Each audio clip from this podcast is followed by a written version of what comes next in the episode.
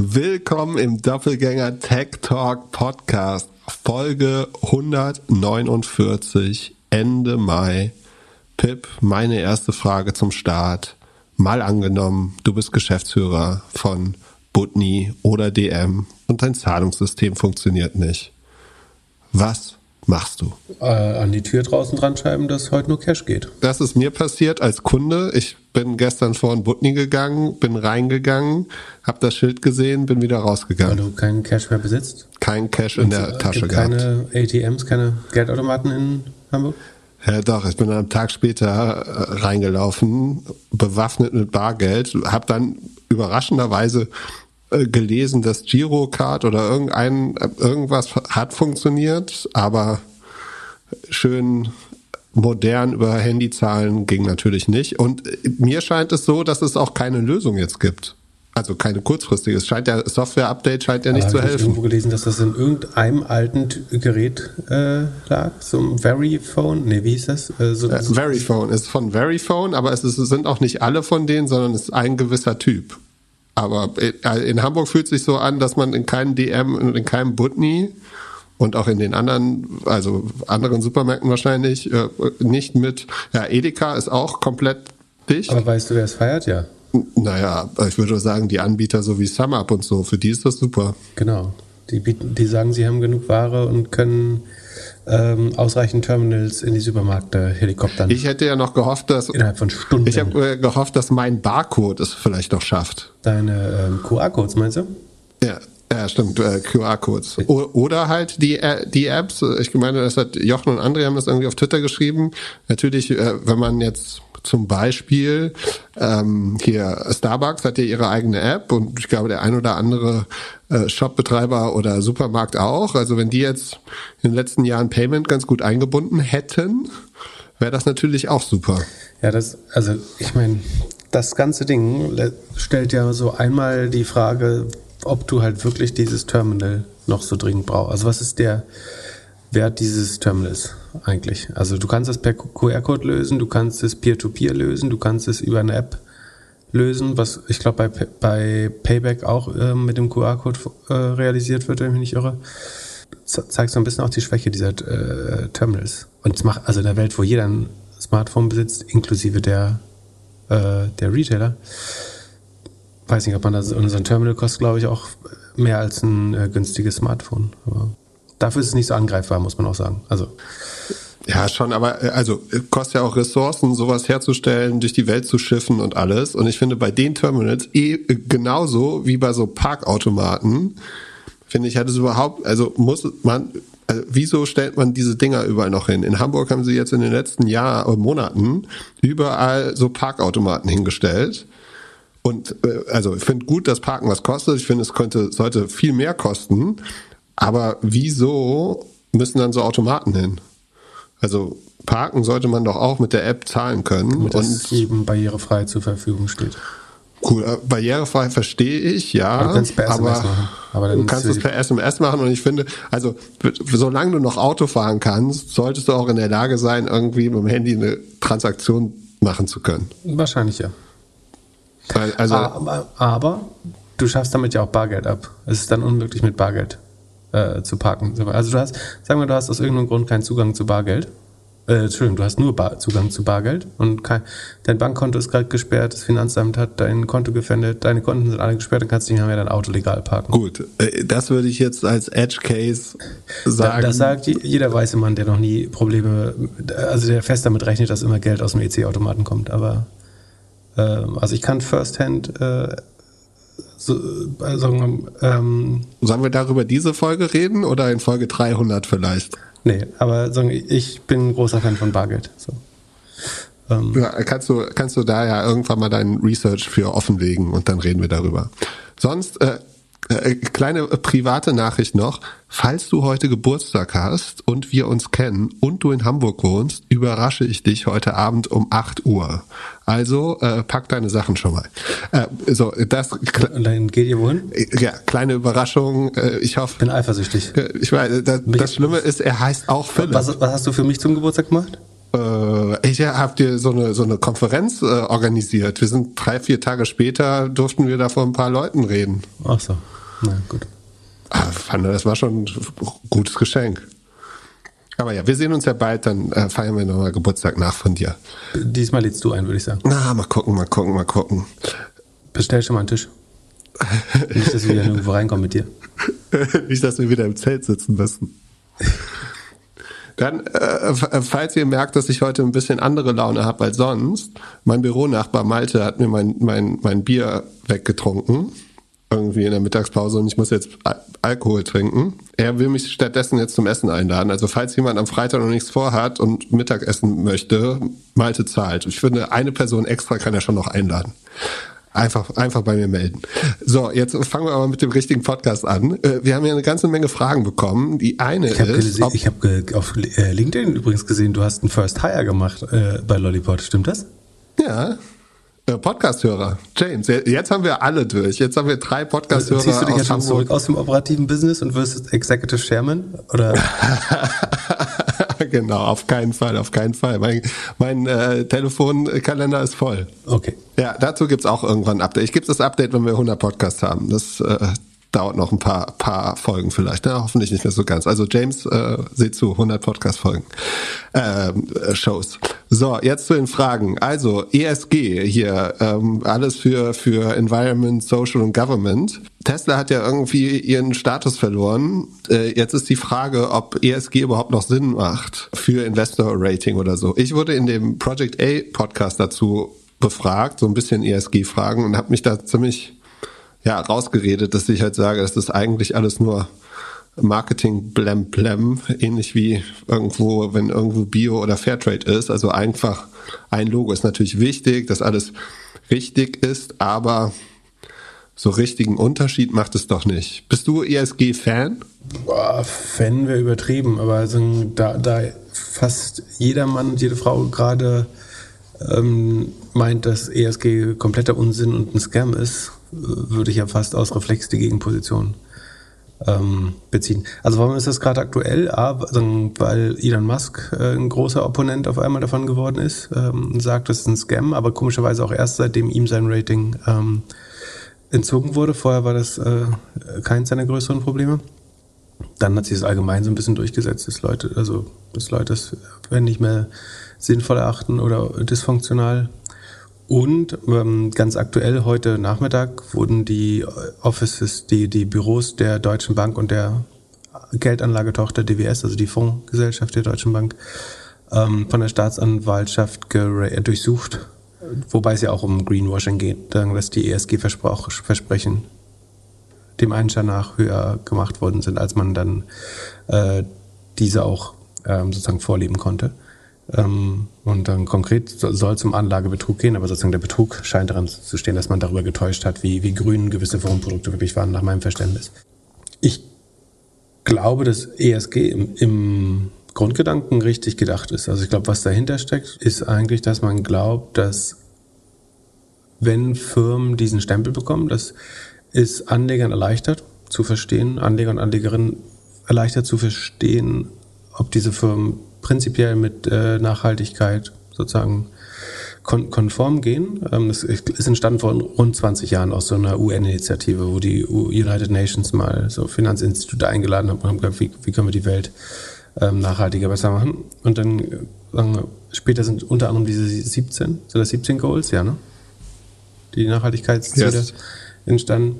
Sinn war, wie gesagt, wenn ich diesen Stempel auf gewisse Produkte oder Firmen äh, applizieren kann, dann wird es einfacher für die Anleger, ähm, und Anlegern, das zu unterscheiden, äh, was gut und was schlecht ist.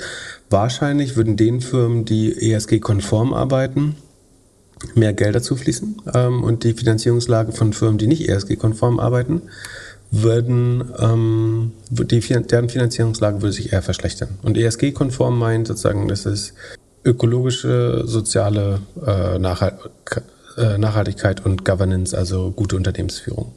Und das Problem ist, und wo es nicht funktioniert, glaube ich, und das ist, jede Kritik daran ist total berechtigt, dass es eigentlich keine offizielle Stelle gibt, die das nach meinem Verständnis zertifiziert, sondern es gibt Dutzende Institute von sagen, allen möglichen Qualitätsstufen und äh, durchaus ambivalent, die das zertifizieren oder da irgendwelche Ratings rausgeben. Und äh, die sind, äh, ich will nicht sagen, das Papier nicht wert, was, wo es drauf gedruckt ist, sondern teilweise versuchen die schon das Richtige zu tun, aber es ist, ist es nicht uniform, nachvollziehbar, vergleichbar. Und so passiert es eben, dass ein, ähm, in dem Fall war es, Tesla fliegt raus, aber Chevron oder so war drin, eine Ölfirma. Ähm, oder eben Pepsi gilt als ESG-konforme Firma, obwohl sie irgendwie ganz klar gesundheitsschädliche, also meiner nach gesundheitsschädliche Produkte verkauft, in Plastikflaschen ähm, mit eventuell Wasser, das ihnen nicht gehört und, und so weiter und so weiter. Von da würde ich schon sagen, das ist zum großen Teil äh, dysfunktional im Sinne von, es funktioniert nicht äh, so, wie es sollte. Ich glaube, der Gedanke ist immer noch gut. Also die Kapitalallokationswirkung, die daraus entstehen würde und die Lenkungswirkung ist, glaube ich, wenn das funktionieren würde, der schnellste Hebel, um signifikant den Ausstoß, zum Beispiel, also um die Klimakrise signifikant ähm, zu drehen. Weil wäre es so, dass man ein glaubhaftes Siegel kreieren könnte, dem Anleger 100% vertrauen. Ich glaube, ungefähr ein Drittel bis 40 Prozent der Anleger wollen gern ESG-konform äh, oder sozusagen im weitesten Sinne nachhaltig investieren. Unter Millennial General, äh, Generation Z ist das sogar nochmal deutlich höher, mehr als die Hälfte würde ich schätzen. Und hätte man dieses äh, ver verbindliche äh, Siegel, das das entsprechende Vertrauen genießt, dann würde, glaube ich, diesen Unternehmen so viel Geld zufließen, dass sie dauerhafte tendenzielle Überbewertung erfahren. Siehe Beyond Meat, siehe ähm, vielleicht ein veganes, ein Oatly, ähm, ein Tesla. Ich glaube, das ist ein Teilaspekt davon. Und ich glaube, es würde auch Firmen geben, die dauerhaft mit sozusagen einem Malus traden, wie einem Philip Morris zum Beispiel. Und das, oder in Facebook, wenn das noch klarer wird. Also Facebook müsste man ja sozusagen das Social and Governance wahrscheinlich absprechen, sei es wegen, während der äh, wegen der Dual Shareholder Class, also dass Mark Zuckerberg machen kann, was er will letztlich, oder den sozialen, negativen sozialen Impact, also dass es ein Demerit, demeritorisches Produkt ist, also eins, das einen ges negativen gesellschaftlichen Nutzen entfaltet. Von daher finde ich die Idee eigentlich gut, weil am Ende wird es dazu führen, dass jeder Aufsichtsrat zu seinem CEO sagt, unser Multiple oder unser, sagen, unser Price Earnings wäre statt 12, 16, wenn wir eine ESG-konform arbeiten würden. Also in zwei Jahren möchten wir dort sein, weil es der einfachste Weg, gerade 30 Prozent, äh, 25 Prozent auf den äh, Shareholder, nee, 3, 12, 14, 12 auf 16 habe ich gesagt, ne? Das sind äh, 33 Prozent auf den Shareholder Value äh, obendrauf zu legen. Und das wäre eigentlich eine Riesenchance, weil das würde diese Sog- und Lenkungswirkung entfalten und es funktioniert einfach nicht richtig. Ich glaube, die Idee ist richtig, die Kritik ist berechtigt. Elon Musk sagt, also versucht es natürlich maximal anzugreifen und sagt, letztlich werden da irgendwelche demokratischen Woke-Prinzipien auferlegt und äh, Firmen werden nicht für Nachhaltigkeit bewertet, sondern dafür sozusagen, wie, wie sehr sie der, dem gesellschaftlichen Konsens äh, entsprechen. Ähm, ich glaube, jeder, der sagen wir, jetzt die Ratings nicht hat, würde ähnlich oder fühlt sich wahrscheinlich ähnlich und würde so argumentieren. Ich glaube schon, dass es fair ist zu sagen, dass wenn sich die Gesellschaft mehrheitlich darauf geeinigt hat, äh, dass sie was für richtig hält, äh, oder auch wenn das nur Institutionen, die das äh, ausreichend beurteilen können. Und es war sagen, ESG gilt eigentlich als Konsensangebot von vielen, vielen verschiedenen Organisationen, ne? unterm Dach der UN, aber auch viele anderen, die das äh, so, so entwickelt haben. Wir können ja mal ähm, durchgehen, welche, also was sich dahinter steckt und ob das dann eben so woke und schlimm ist. Sekunde. Genau, also die Sustainability Goals sind konkret, das ist sagen, die Armut abzuschaffen, äh, Hunger auf der Welt abzuschaffen, ähm, gut, äh, ges sagen, Gesundheit zu fördern, Bildung, Geschlechtergleichheit, Zugang zu sauberem Wasser und ähm, Sanitation, also ähm, na? dass du auf Toilette gehen darfst und sauberes Wasser hast. Zu sanitären, also sanitärer Zugang, Zugang zu sanitären Anlagen. Dann saubere und bezahlbare Energie, äh, decent work und economic growth, das ist ein bisschen, das ist ein bisschen wischiwaschi, finde ich. Ähm, und noch ein paar andere Sachen. Auch das, das Leben im Meer, ähm, Artenvielfalt und so weiter. Ich glaube, das ist legitim zu sagen, dass das äh, gesellschaftlicher Konsens sein sollte. So, ich finde äh, find nicht, dass das jetzt irgendwie ein Woke-Diktat ist, dass man eben neben dem puren Profit von Unternehmen das berücksichtigt. Ich glaube, wie gesagt, es fehlt diese eine Organisation, deren die Mehrheit der Investoren und Investoren vertraut. Dann könnte es immer noch eine mächtige Wirkung entfalten. Was wahrscheinlich Richtig ist es, dass die Institute, die sich jetzt dafür im Moment bezahlen lassen, irgendwelche Firmen zu zertifizieren, nicht unabhängig genug sind, ähm, eine, eine schlechte Incentive-Lage haben. Und dass deswegen, ich würde nicht sagen, es ist ein Scam, aber es ist Status heute dysfunktional, deswegen sollte man auch nicht das ganze Prinzip verurteilen, sondern überlegen, so was ist die, wir haben es jetzt probiert, es hat definitiv Wirkung entfaltet. Man muss dazu sagen, die Studien sind ein bisschen, höchstwahrscheinlich sind die Studien ein bisschen verfälscht, ne? weil was man rausgefunden hat, ist, ESG-konforme Firmen funktionieren besser, also tatsächlich haben die eine Überrendite, was zu einem großen Teil zumindest äh, ver vermutlich daran liegt, dass insbesondere Wachstums- und Softwareunternehmen es besonders einfach haben, ESG-konform, die irgendwie gleichen die Abgase ihrer Server Farm ab und dann sind sie einigermaßen ESG-konform ähm, und die haben in letzter Zeit overperformed. Das müsste man nochmal neu bewerten oder diese Studie nochmal neu fahren in der jetzigen Phase. Dann könnte das schon wieder, dann könnte sich rausstellen, dass in dieser sozusagen gegenläufigen Bewegung gerade es gar nicht mehr so aussieht, als wenn ESG ein Vorteil ist. Langfristig, glaube ich, wird es aber wieder sein. So, jetzt habe ich viel geredet. Was ist dein Take? Ich hätte nur noch eine Frage für dich, ob so eine Firma, also so eine äh, Pay Now, Buy Later, nee, äh, Buy Now, Pay Later Firma, ob die ESG-konform sein könnte. Ich glaube, man muss den Unternehmen immer schon einen Weg lassen, wie man das Modell auch ESG-konform machen kann. Also, dass du zum Beispiel so einen Spendings-Checker hast, der wirklich kritisch hinterfragt, was deine ähm, Finanzlage gerade ist. Aber das genau, ich würde ja vorwerfen, dass die Firmen das mit Absicht eben nicht machen, ähm, sondern es ist ja letztlich die Umgehung von alten Credit Scores und Spending Limits, indem du ein zusätzliches Budget bekommst, weil deine Kreditkarte, du willst deinen Credit Score nicht verschlechtern oder irgendwelche Institute geben dir schon gar kein Geld mehr, deswegen kriegst du da halt, hast du da nochmal einen, einen zusätzlichen Weg. Ich glaube, man kann jedes Modell auch halbwegs, nicht jedes, aber viel, die meisten Modelle auch irgendwie verantwortlich führen. Es ist bei dem Modell aber, glaube ich, relativ schwer, weil letztlich dazu Leute dazu bringst, mehr Geld auszugeben, als sie haben, mehr zu kaufen, als sie ursprünglich kaufen wollten. Also dafür spricht ja die Statistik, dass man die Warenkörbe irgendwie 85 Prozent größer sind als äh, vorher oder die Conversion größer. Von daher ist es schon eins der schweren Modelle. Und ich glaube, ich, ich, also das habe ich ja vorher relativ vocal gesagt, dass ich glaube, der gesellschaftliche Impact von dem Modell, wie es heute läuft, ist klar demeritorisch, also negativ auf die Gesellschaft. Ja, wir reden ja gleich nochmal über Firmen. Aber in den News kam, dass das ein, rate mal, was das maximale Credit Limit ist von denen. Äh, 17.500 Dollar. Unfassbar. Stell dir vor, du hast einen Konsumentenkredit von 17.500 Dollar. Ja, kannst du ein kleines Auto verkaufen. Also. Ohne Check. Also mit automatisierten, also es gibt ja einen Check, aber einen äh, algorithmischen. Ich weiß nicht, wie viel Zugang, also zu, also es heißt ja nicht, jeder kriegt 17.500, ne, sondern. Ah, I don't know. Ah, das fand ich krass.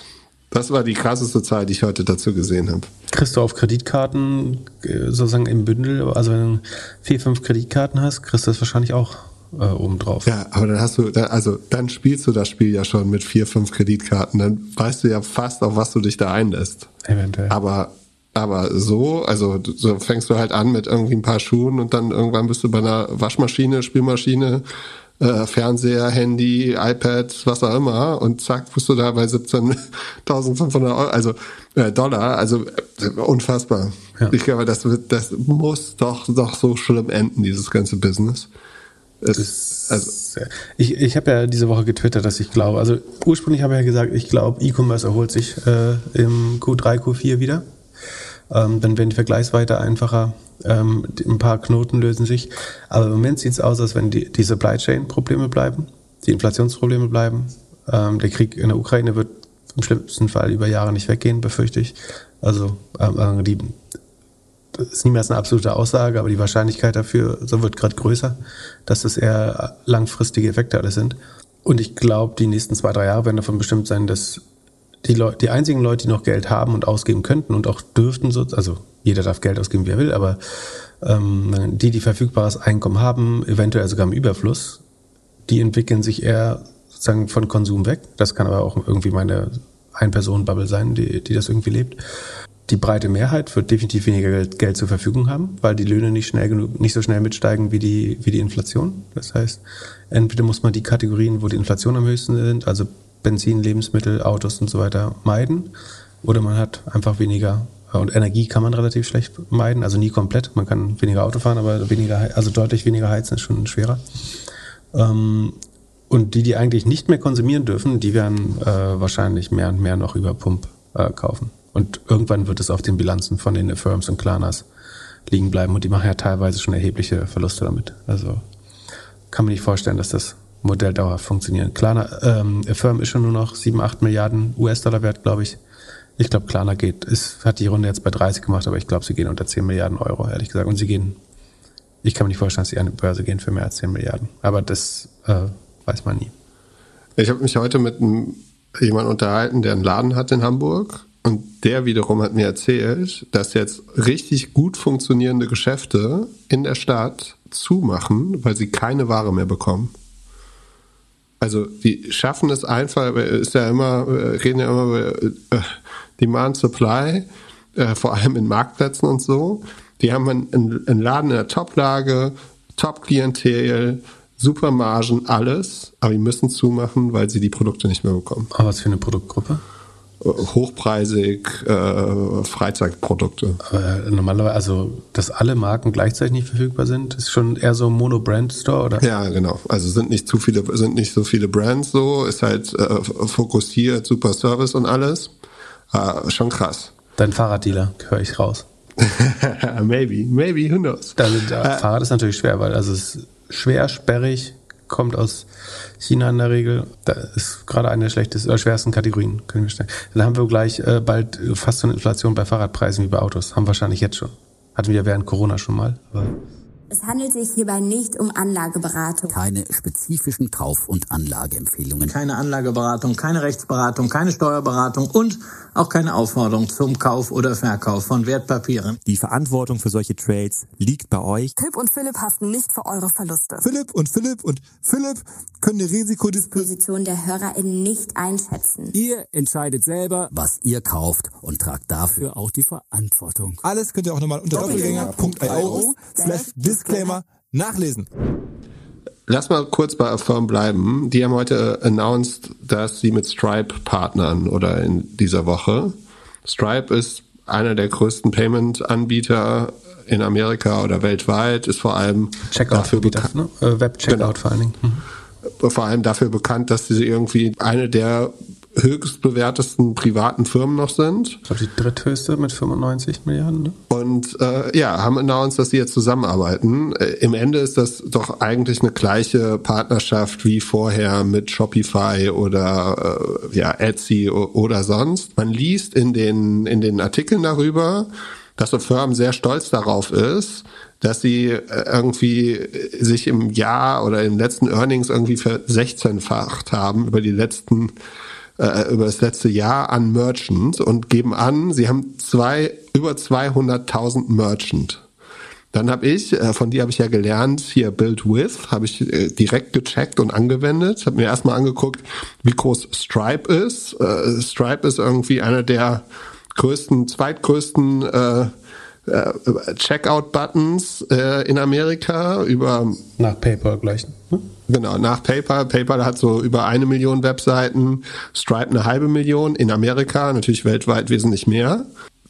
Frage Nummer eins, wieso sehe ich Affirm da nicht?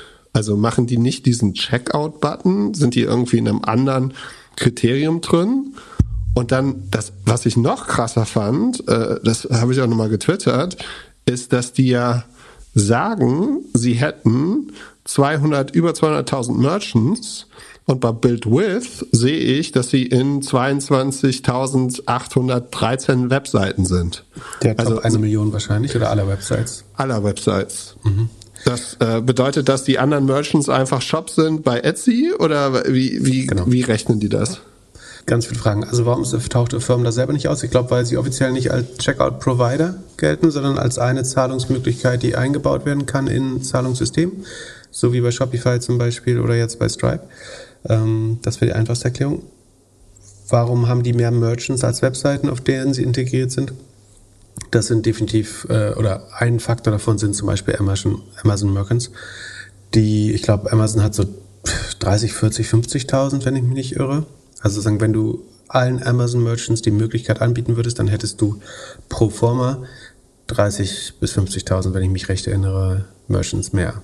Aber also was du ja relativ klar siehst, ist, dass die Umsätze nicht annähernd so schnell wachsen wie, die, wie der Merchant-Ausbau. Sozusagen der Umsatz pro Merchant wird infinitesimal klein langfristig, sondern 60 Prozent der größten Merchants, also die Targets, Walmart, Amazon und so weiter, hat, äh, hat Affirm schon. Und sie holen jetzt immer mehr der Kleinen, natürlich mit großen Deals. Also mit, wenn du mit Stripe, Shopify oder so unterzeichnest, dann kriegst du natürlich viele Merchants auf einen Schlag. Ähm, und auch inkrementelles zusätzliches äh, Revenue. Aber das sind jetzt alles noch relativ große Deals, aber ich glaube langsam, also WooCommerce war schon eher so scraping the barrel, also am, unten am, am Fass kratzen, äh, würde man im Englischen sagen. Die Frage ist, wen, wen kann der Firma noch sein, der noch nicht ist? Und warum macht Stripe das? Ich würde sagen, ich glaube, bis zu ein Viertel der Nutzer wählen inzwischen Buy Now. Also jeder vierte Nutzer, Nutzerin äh, zahlt nicht mehr sofort. Das heißt, für Stripe war es wahrscheinlich ein Problem, dass sie keinen, pa ich weiß nicht, ob sie einen anderen Partner hatten bisher, aber sagen, die Option nicht mehr zu haben, hätte zu einem Nachteil werden können. Und deswegen, weil die Integration mit, Stri äh, mit Affirm anscheinend super schnell ging, haben sie den Weg gewählt. Ansonsten würde ich ja sagen, warum macht Stripe das nicht selber? Ähm, das könnte aber schlau sein, das vielleicht auch nicht selber zu machen, äh, weil wenn das mal alles zusammenbricht, könnten sie sagen, die sein, die überleben und davon profitieren. Ja, also äh, mit den Merchants verstehe ich immer noch nicht, weil ich kann mir nicht vorstellen, dass die mit den, also mit den ganzen Merchants, wenn sie eine Integration machen mit Amazon, bedeutet das dann, dass jeder Merchant das potenziell nutzen kann. Ja, das bedeutet. Ja, also, ich war gestern auf Amazon, sollte irgendwas per Buy Now Pay zahlen. Das war in Deutschland zumindest powered by Amazon, wenn ich, also zumindest habe ich keine äh, dritte Brand da gesehen. Also ähm, Amazon sagt jetzt aktiv, äh, ich glaube, ich genau, ich habe Mode gekauft äh, im weitesten Sinne oder also funktionale Mode. Und die haben gesagt, probier es, äh, äh kauf jetzt, bezahl äh, später, probier es an und schick zurück, wenn du willst ähm, und so weiter. Und dann musst du erst zahlen. Und das war bei den Amazon äh, Service. Das glaube ich ja zum Beispiel, deswegen glaube ich ja, dass die Amazon-Partnerschaft überhaupt nicht materialisieren wird langfristig ähm, bei, bei Firmen. Und, und und dann in den Zahlen oder in diesem äh, Report wurde dann noch geschrieben, dass Firmen, die mit Affirm Checkout machen, 85% höhere Average Order Values haben.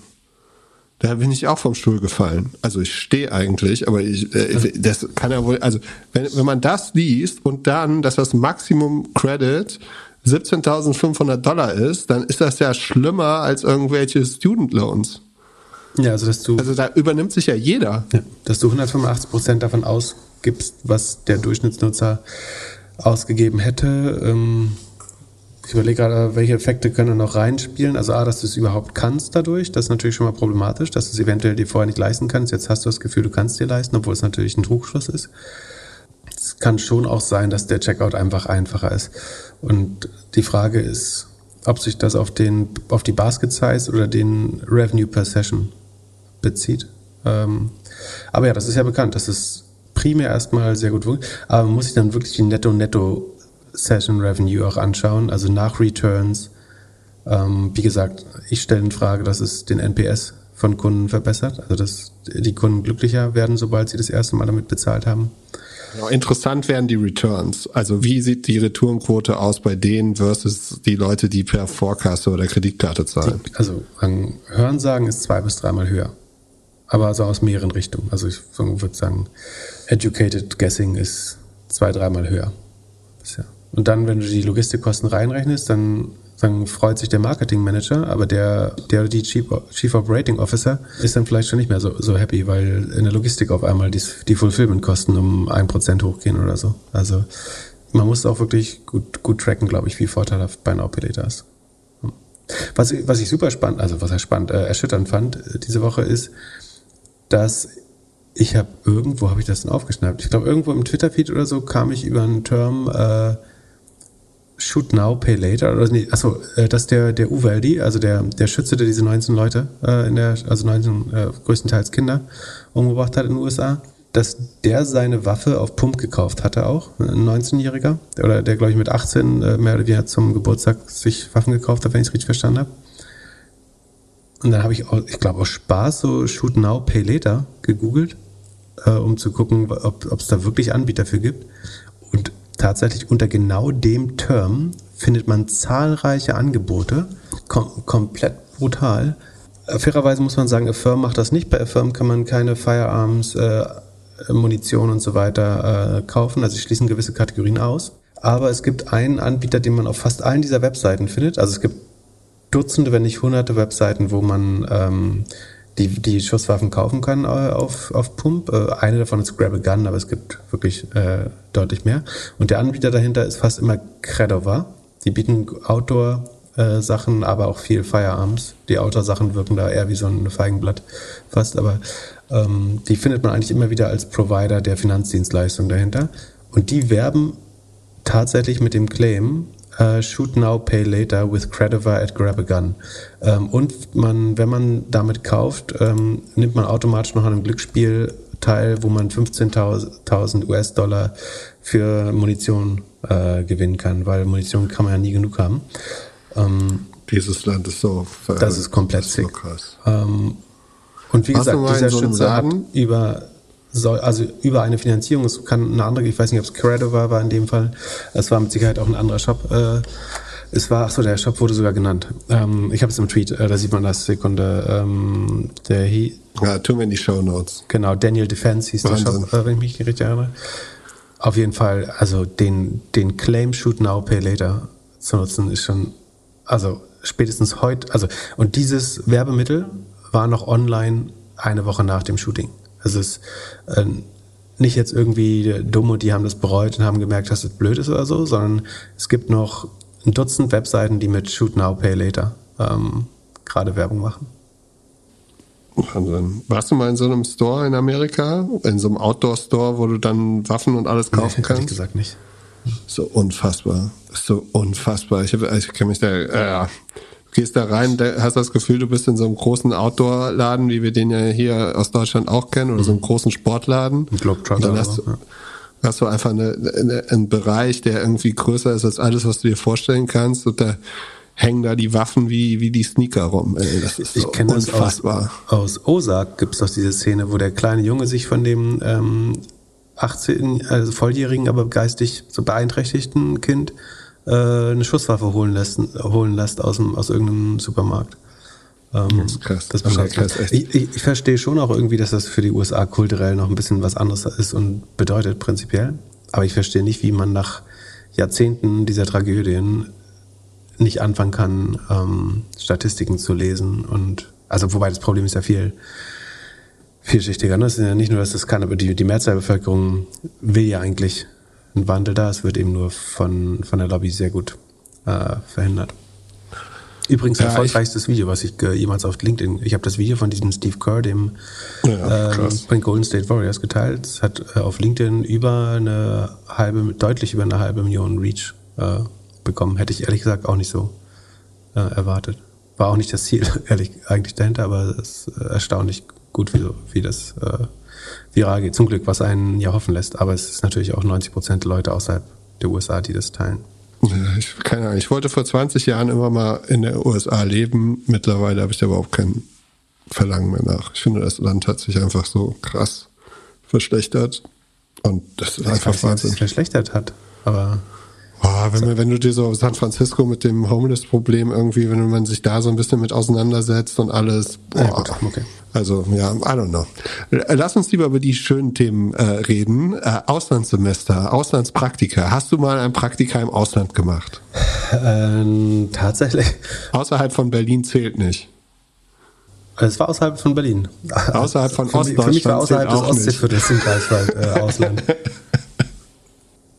Nee, tatsächlich nicht. Ich habe weder an einer ausländischen Uni noch an, einer, in einem ausländischen Unternehmen Auslandssemester gemacht. Vollkommen langweilig. Schlechter Karriere-Advice, würde man sagen. Aber so für die, die das nicht gemacht haben, man, man kann nicht viel schaffen, aber zum Podcast-Host äh, kann es einem äh, geleiten. Ja, ich bin ja hier für, unseren, für den Lifestyle zuständig. Ich habe natürlich zwei Praktika im Ausland gemacht. Ich habe eigentlich alle meine Praktika im Ausland Gibt gemacht. die Firmen noch? Ja, ja, aber es, äh, vielleicht ist das auch der Grund, warum ich in Deutschland einfach nicht dafür gemacht bin zu arbeiten. Sag, oder sag, mal, sag mal, wo zu das war und arbeiten. wie du rangekommen bist. Mich interessiert Ja, sowas. äh, Ich habe keine Ahnung davon. Ich wa- wollte unbedingt nach Neuseeland, deswegen habe ich mir ein äh, Praktikum in Neuseeland ausgesucht. Äh, das war äh, sehr interessant. Bei den Hobbits. Äh, genau, es war sehr weit weg, war eine super Zeit. Ich war sechs Monate da oder ein bisschen weniger. Das Praktikum war jetzt nicht so gut. Es war eine verrückte Firma von einem Unternehmer, der schon am Ende seiner Karriere stand und er äh, lieber getrunken hat, als zu arbeiten. Hat er was mit Ah, äh, Sonnen zu tun, also mit äh, Solarpanelen? Nee. Achso. Nee, aber auch- Bei, der Region hätte ich. aber so in die Richtung, oder? Äh, Ja, ist äh, auf jeden Fall Region? we- äh, weirde, äh, nee, nee, weirde nee, Moment. Das, das ist doch jetzt spannend. Das waren so Tracker für, äh, die du in LKWs getan hast, um zu sehen, ob die Kühlkette ähm, äh, unterbrochen worden ist und so Sachen. Ah, also äh, so ein Hidden äh, Champion. Ja, äh, also schon irgendwie ein spannendes Produkt. Äh, mega äh, schlechter Firmenname, den werde ich jetzt nicht verraten. Was ich verraten werde, war ist, Dating ich, aber auch schwer, wenn du erzählt hast, so, du arbeitest bei einer Firma, die die Sicherung der Kühl... Das klingt ja schon sehr deutsch auch. Ja, wir, gut, wir stellen ey, ich sicher, dass also, deine ich- nicht äh, im LKW verfaulen. Äh, jetzt wissen wir, wie du, wie du datest. Du gehst also äh, durch Berlin. Ich bin Podcast-Host. Äh, Ich bin raus aus der Zeit. äh, äh, nee, äh, aber ja, aber das Interessante war, ich habe da tatsächlich, also mein Chef war super cool. Der arbeitet auch mittlerweile bei einem Gaffer dort in, in Auckland und mit dem habe ich ja immer noch Kontakt. Und das äh, zweite große Praktikum, was ich gemacht habe, war in Prag bei Daimler. Das war mega cool. Da wollte ich auch nach Prag, habe da auch äh, Freunde fürs Leben gefunden. Ähm, Gehe davon aus, dass mindestens einer heute hier zuhört. Und äh, habe da auch eine geile Aufgabe gehabt und durfte die Webseite machen. Ähm, das war ein bisschen strange, als ich dann nach Stuttgart Als durfte. Produktmanager oder wirklich bauen. Ja. Ja, nee, als Produktmanager dann, also es ist halt so ein Standard-Template und muss dann die Übersetzung machen, Bilder und so weiter, mit allen Leuten reden, das war cool. Halt so eine kleine Business-Unit, die dann äh, sehr autark arbeiten konnte. Und das kann ich tatsächlich jedem empfehlen. Also in einem Corporate, in einer kleineren äh, Unit irgendwo im Ausland, das war zu der Zeit super, wenn man irgendwas machen will. Jetzt habe ich mich gefragt, heute, Stand heute, wenn ich jetzt irgendwie Anfang 20 wäre, ein paar, paar Semester studiert hätte und irgendwie noch meinen mein Bachelor und Master machen muss, würde ich wahrscheinlich nach Lissabon gehen und mir da einen Job suchen und, äh, und schauen. Ich könnte mir auch vorstellen, dass es da super interessant ist, irgendwie anzufangen. Was man schon sagen muss, die, die meisten meiner, meiner Kollegen in der Uni haben eigentlich ein Praktikum im Banking gemacht oder in der, ähm, in der Consulting und haben dann auch in einer von den beiden Firmen, bei denen sie die Praktikas gemacht haben, dann angefangen. Ne? Also wenn man da, wenn man testen will, wo man gerne hin möchte, ist das die beste Zeit. Wenn man ins Ausland will, würde ich eher nach der Stadt gehen und dann zu gucken, was da ist. Und Also du suchst dir die attraktivste Urlaubsstadt ab oder wo man gut surfen kann oder was, was treibt das Lissabon? Nein, Lissabon ist, ist Lifestyle gut, es gehen unheimlich viele Tech-Firmen hin, ähm, Essen ist gut. Man kann der, der, der Fragesteller sagt aber auch, äh, es gibt eine gewisse Grundangst, dass Startups wie Gorillas und Klarna Stellen abbauen, keine Mitarbeiter einstellen. Ähm, wo, wo wäre denn... Du würdest echt erst nach der Stadt schauen. Was würde, wie würdest du denn vorgehen?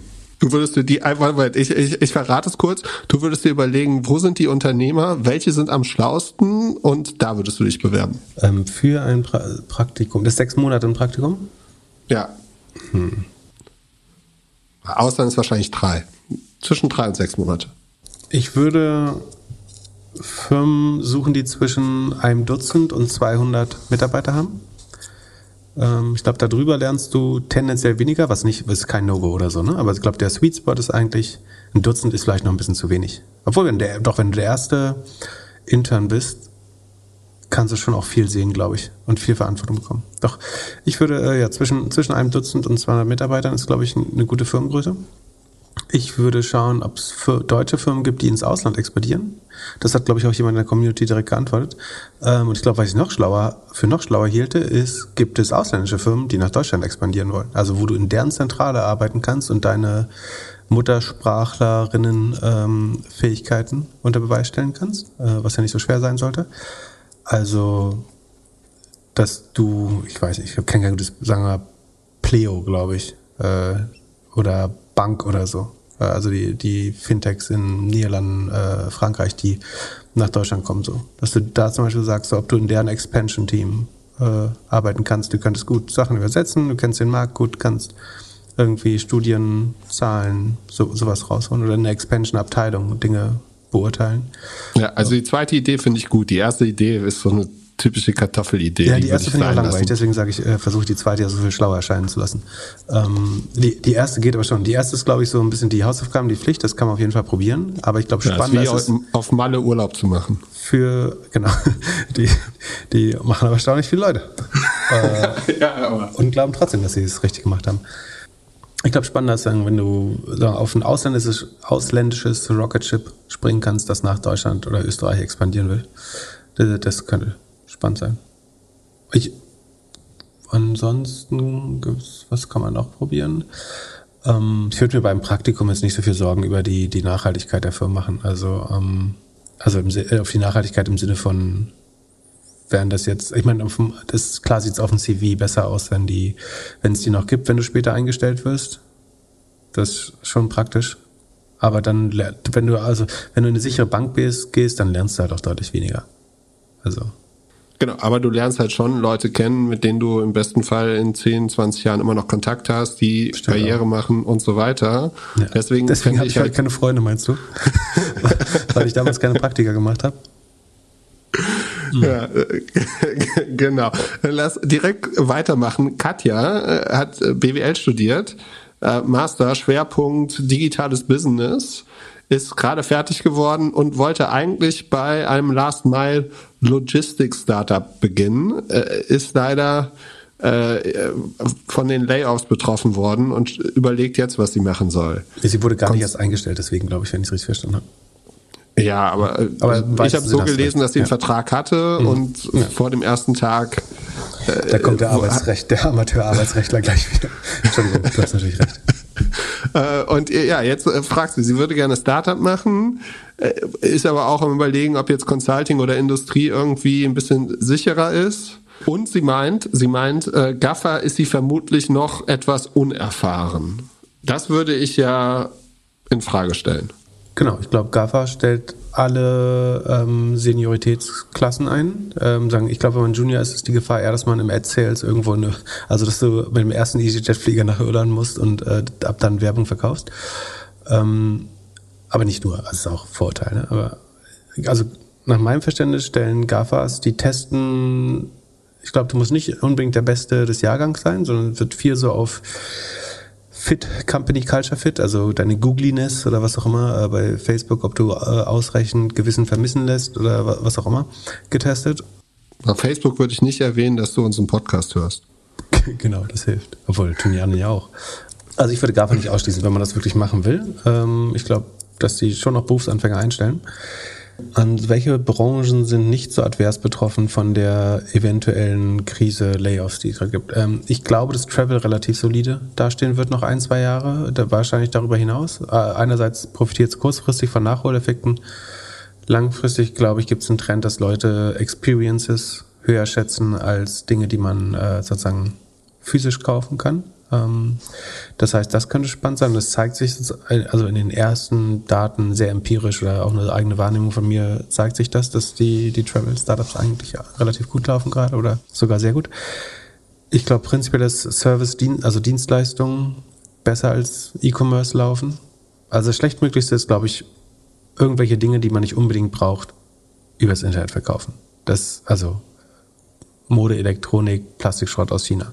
Das, ist, das heißt nicht, dass man das nicht probieren sollte. Wenn es da eine Firma gibt, die einen begeistert oder wo man glaubt, dass man viel lernen kann, weil da schlaue Leute arbeiten, äh, wie ein Zalando oder ein About You oder viele andere, warum nicht machen? Aber das ist, glaube ich, sozusagen die, die am schwersten advers betroffen werden. Ich glaube, fin nee, Moment, Fintech, glaube ich, ist noch, also Fintech, B2C, Fintech, Neobanken etc. wahrscheinlich noch schwerer. Ähm, danach würde ich sagen E-Commerce schwer. Besser dann ähm, B2B Marktplätze und Software. Ähm, das sollte, also ich glaube, da ist es einfacher einzuschätzen, äh, schwerer zu überheiern, äh, ist mein Gefühl. Ähm, ja, eigentlich kann sie sich doch alle Corona-Verlierer anschauen und sehen, dass das jetzt die Gewinner in den nächsten Monaten sein werden. Ja, ich würde deswegen jetzt nicht in einer Mall anfangen oder bei, Gut, bei einem ey. Discounter vielleicht, aber, aber ich meine, auch das sind gute Karrieren, aber hm. Ich glaube, ich würde mich auch, also wenn man sich für Startup-Branche beschäftigt, dann das Risiko ist schon überall relativ hoch. Und inzwischen, sagen die Firmen, die das vor sich haben oder schon halb hinter sich haben, die heiern ja auch einfach deutlich weniger. Ähm, Also ich habe das Gefühl, es gibt jetzt kaum noch blau, blauäugige Unternehmen, die heiern, als wäre nichts passiert oder weil sie glauben, alles wird gut. So, mein Gefühl ist schon, dass es viel nicht ausgesprochene Hiring-Stops gibt, also Stellen einfach nicht besetzt werden und gesagt wird, wenn wir hier nicht den Top-Kandidaten, Kandidatinnen finden, dann äh, ist auch nicht schlimm, dann warten wir mal noch ein bisschen ab. Und am Ende würde ich schon weiterhin entscheiden, sozusagen, ist das ein Purpose, der mir gefällt, glaube ich, dass ich hier was lernen kann. Und wenn es dann vielleicht eine Industrie ist, die nicht maximale Sicherheit hat, also wenn, wann kann man Sicherheit, mangelnde Sicherheit nicht gut verwinden, ähm, als wenn man gerade jung ist. Also es wird äh, später, wenn man erstmal Kinder hat oder so, alles viel schwerer. Also ich glaube, gerade wenn man jung ist, kann man das ruhig auch wagen. Und ich, ich würde eher darauf achten, ist das was, was einen motiviert und wo man lernen kann. Das ist letztlich wichtiger, als ob es jetzt die Industrie ist, die es gerade am leichtesten hat. Wäre wär mein Tipp. Ja, ich würde an Katjas Stelle auf unseren Discord-Server gehen, in den Job-Channel und sagen, ich bin Katja von Folge 949. That's me. Und dann schauen. Und ja, ich würde auch gucken, ich würde gucken, auf was ich Lust habe, egal. Ich glaube auch die, viele von den Firmen, die äh, ja, viele spannende Sachen werden wahrscheinlich jetzt erst gegründet werden. Also alle, alle, alle Themen, die 2008 irgendwie gegründet sind, sind jetzt die richtig großen Firmen. Und vielleicht muss man auch gar nicht so viel in Legacy-Unternehmen schauen und einfach schauen, was irgendwie, ja, was spannend sein kann. Äh, Das ist ein wichtiger Punkt. Ich glaube, äh, sehr gut. Ich glaube schon, dass ähm, fast genauso viele Startups gegründet werden dieses Jahr wie, also nicht ganz so viel, aber es wären 2022 in Summe, glaube ich, mehr Startups gegründet als 2019 und 18. Also vielleicht gab es zwischendurch jetzt noch mal ein bisschen mehr Boom, aber es wird immer ausreichend Startups und damit auch äh, Jobs und Learning Opportunities geben. Da bin ich mir nicht relativ sicher. Ich habe gerade eine Nachricht bekommen, ob ich Steuerung F gedrückt hätte. Ich hab eigentlich ich bin so ein Typ für Command Shift. Also oder was meint der? Was macht Command Shift?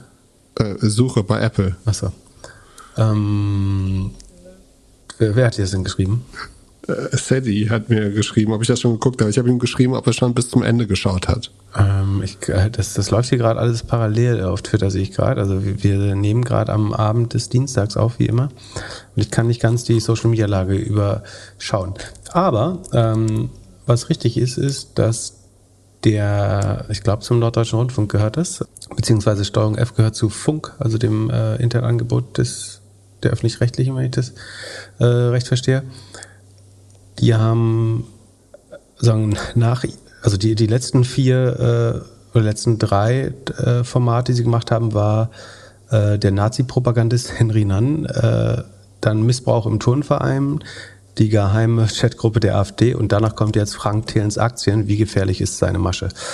Ähm, genau, das ist heute ganz frisch äh, rausgekommen.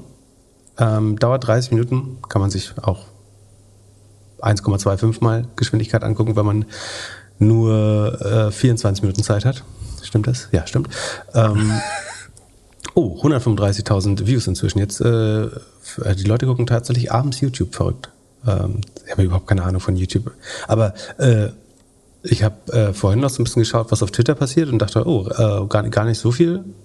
Ähm, aber es war natürlich der falsche Ort zu schauen, weil die ähm, die YouTube-Comments äh, liefern ab. Da gibt's äh, 1900 Kommentare äh, schon dazu. Also kurz gesagt, es ist eine Reportage über Frank Thelen und äh, seine Eignung als Geldverwalter, äh, würde ich sagen. Oder als, ja doch, genau. Und äh, ich will Und der Fernsehstar Pip Klöckner ist auch drin. Vielleicht gibt es eine kleine Szene ähm, Richtung Ende, ähm, wo ein bekannter Podcaster auch drin ist. Für wen glaubst du, ist es schlechter Das gelaufen? Einzige, was ich wirklich erwähnenswert finde, weil ich es bis zur Ausstrahlung äh, nicht wusste, ehrlich gesagt, äh, oder kannte, ähm, ist, also natürlich wird fairerweise er selber auch ähm, interviewt und es geht konkret um den Fall von Flörke. Wer das nicht kennt, das war so ein Höhl der Levis Startup, wo er investiert hat, sich mit den Gründern überworfen hat. Trotzdem gab es aber eine Kampagne, äh, sagen, wo er versucht hat, das Startup noch Kleinanlegern über so eine Crowdfunding-Plattform äh, schmackhaft zu machen. Äh, hat sagen, da ge gesagt, wie toll er das äh, Startup findet, was für ein stolzer äh, Investor ist. Ähm, die, die Zahlen sozusagen, die da in der Kampagne liefen, werden von, von Steuerung F so ein bisschen in Frage gestellt. Steuerung F hat Info Informationen, dass zu dem Zeitpunkt er schon versucht hat, seine eigenen Anteile an dieser Firma zu verkaufen. Also es wirkt so ein bisschen, als hätte er versucht, Kleinanleger hereinzuwerben, die ihn mehr oder weniger aus, aus seinem eigenen Deal freikaufen. Ähm, genau, aber es hat ja nicht funktioniert. Also er hat ja nicht, ist ja kein Geld geflossen. Genau, das ist, äh, das hat das Manager-Magazin vorher schon mal recherchiert, muss man dazu sagen. Ähm, er sagt wiederum, diesen Vertrag hätte es nie gegeben. Also da muss man sich, das fand ich übrigens, das, das muss ich mal sagen, das, das beste, den besten Take dazu fand ich bisher. Trader53 auf Twitter sagt, Frank ist an einem Punkt angekommen, an dem er ohne seinen Anwalt und um seine Selbstwillen besser überhaupt nichts mehr sagen sollte. So traurig wie das ist, aber ich halte es für eine äh, zutreffende Aussage. Also, wie er sich dazu einlässt, ist, dass es diesen Vertrag nicht gäbe oder er nie unterschrieben wurde oder irgendwie sowas. Er rudert dann später zurück, also tritt von seiner Aussage des Interviews. Das wird in dem Video alles ganz gut erklärt. Ne? Er ruft dann später das Team an, sagt, er hat das nicht so gemeint. Also er hat nochmal zum Anwalt geredet und jetzt äh, sagt er, dass Frank Thelen das nicht mehr so meint. Und eventuell gäbe es diesen Vertrag.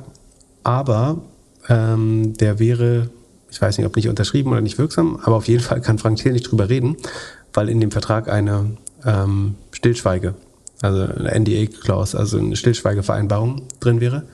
Was wiederum lustig ist, weil wenn dieser Vertrag ja nicht wirksam wäre, dann hätte er sich an diese Stillschweigevereinbarung ja nicht halten müssen. Also er bestreitet die Existenz oder Wirksamkeit des Vertrages, sagt aber gleichzeitig, dass er nicht darüber reden darf, weil in dem Vertrag den er für nicht wirksam oder nicht unterschrieben oder was auch immer. Also er sagt in dem Vorinterview, also nicht Vorinterview, in dem Originalinterview sagt er noch, jeder kann so einen Notarvertrag aufsetzen.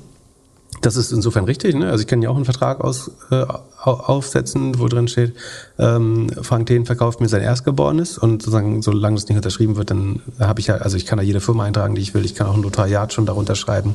Ich kann nur nicht den Stempel oder die, die Urkunden, äh, Urkundenrolle äh, darauf machen. Ähm, und insofern ist das schon richtig, aber er versucht schon den Eindruck zu erwecken, dass es diesen Vertrag nicht gäbe, nie gegeben hätte, nie unterschrieben wurde. Und als er dann merkt, das war eine nicht so schlaue Einlassung, obwohl er vor einer Kamera mit einem TV-Team sich so einlässt und offen, also nicht offensichtlich, dem Anschein nach lügt, ähm, sagt er dann später, er kann dazu nichts sagen, weil er weil, weil er diese äh, Stillschweigevereinbarung in dem Vertrag, den ist eben, den, den, den, falls nicht, dieser Vertrag existiert, Vertrag? dann könnte er nicht darüber reden wegen der Stillschweige. Was für ein Unfug. Ja, aber meinst du nicht, dass es irgendwie einen anderen Stillschweigungsklausel-Ding noch gibt? Das weil er sich nicht, mit der Firma, kann, aber mit der Firma hat er sich ja richtig, ja, aber, äh, aber, also mit der Firma hat er sich ja richtig gestritten. Also ja. kann ja schon sein, dass die äh, eine Regel haben, dass sie darüber nicht mehr sprech, sprechen äh, dürfen. Total, also in, in allem Ernst, ich bin mir relativ sicher, dass die, die sich dringend trennen mussten und, äh, aber ich meine, da, dann musst du halt nicht rausgehen und andere Leute da reinquatschen. Wenn, wenn du glaubst, also Frank Thelen hat ja relativ klar später gesagt, dass er glaubt, dass der Schirmmacher nicht alle Latten am Zaun hat. Was man, wenn man sich sagen, die, die Videos dazu anschaut oder angeschaut hat, ähm, zu, zumindest nicht widerlegen kann. Dann rede ich aber an die anderen Investoren da rein und sage, hier ist ein geiles Unternehmen, äh, schmeißt man noch, noch 1,2 Millionen äh, dem Typen hinterher. So. Also so oder so ist es falsch. Ich, ich glaube total ehrlich, dass er da raus wollte oder raus musste sogar, äh, zusammen mit seinen Co-Investoren. Aber das, es geht ja nicht darum, dass er verkaufen wollte, es geht darum, dass er gleichzeitig andere Leute reingeworben hat. Das ist ja das Schäbige. Also so das. So ich finde es nicht Vertrag so krass, um ehrlich das zu sein. Das du nicht krass. Also ich, krass. Ja, ich, also ich finde, ich finde viel krasser diese, diese Formgeschichte von dem, von dem Typen im älteren Herrn, der gesagt, der gekauft hat und dann ausgerechnet hat, wie viel Geld er verloren hat. So, und dieses, hey, wir, wir garantieren irgendwie äh, 3x in, in fünf Jahren. So, dieses Versprechen finde ich schlimmer als, als die Nummer, weil äh, am Ende ist kein Geld geflossen. So, es, es, es, es, es, es hat nicht stattgefunden. Und Ja, der also, Opa hat sein Geld auch nicht verloren, weil er nicht verkauft hat. Könntest du genauso argumentieren. also ich finde ich find beides verwerflich. Also, äh, was heißt, also ich finde das andere schon deutlich schlimmer. Also, das eine ist bewusst verdunkeln, dass du selber auf dem Absprung bist bei der Firma und gleichzeitig noch irgendwie, das ist letztlich seine Seele freikaufen. Äh, sagen so, ich will das blinkende Schiff verlassen, wenn ich, wenn ich äh, irgendwie 5000 neue Passagiere aufziehe, darf ich vom Schiff runter. Das finde ich schon nochmal schäbiger, so, sofern das alles äh, so stimmt. Das, das Problem an der Sache ist, man glaubt Frank Thelen nicht mehr. Also der, der Punkt ist halt einfach, er ist an einem Punkt jetzt angereicht in seiner Karriere, in seiner Influencer-Karriere, in dem er sagen kann, was er will, aber es glaubt ihm einfach keiner mehr. Ja. Hat ein, Bi- Und- also äh, hätte man auch früher erahnen können, würde ich sagen, aber als mein Take da aufgenommen wurde, war ich mir in keinster Weise im Klaren darüber, wie, wie übel das wirklich aussieht. Dann, dann habe ich noch relativ allgemein dazu ausgelassen, eingelassen. Mit dem Wissen von heute, dann hätte ich wahrscheinlich ein drastischeres Statement Was weißt du mehr jetzt? also ich kannte den, die, die Einlassung von Frank Thelen nicht. Also dass er sagt, dieser Vertrag, äh, also ich, ich weiß auch nicht, ob es den Vertrag gibt oder so weiter. Also ich muss da auch nur glauben, was in dem Video gesagt wird und was das mehr, aber ich glaube, das Manager-Magazin wird nicht, das wird sich das nicht ausgedacht haben. Ich glaube, das Investigativteam hier wird sich das nicht ausgedacht haben. Das wusste ich zu dem Zeitpunkt, äh, da kannte ich die Fakten ehrlich gesagt aber noch nicht. Ähm, sondern ich wurde damit konfrontiert und habe gesagt, wenn das so ist, dann, da wusste ich auch nicht, dass Frank Thelen später abstreiten würde, dass, dass, ähm, dass es den Sachverhalt überhaupt gäbe oder. Oder behaupt, Ja, behaupten, für- er, er hätte durch die Bewertung noch irgendwie den, Wert gesteigert oder was auch immer. Da, das ist auch kompletter Bullshit. Also ganz ehrlich, das äh, habe ich auch nicht verstanden. Aber das Witzigste an der ganzen Sache fand Das, ich das, die, ich bin ja gespannt, ob es noch eine, eine Verteidigung, also es gab ja noch keine Verteidigung dazu.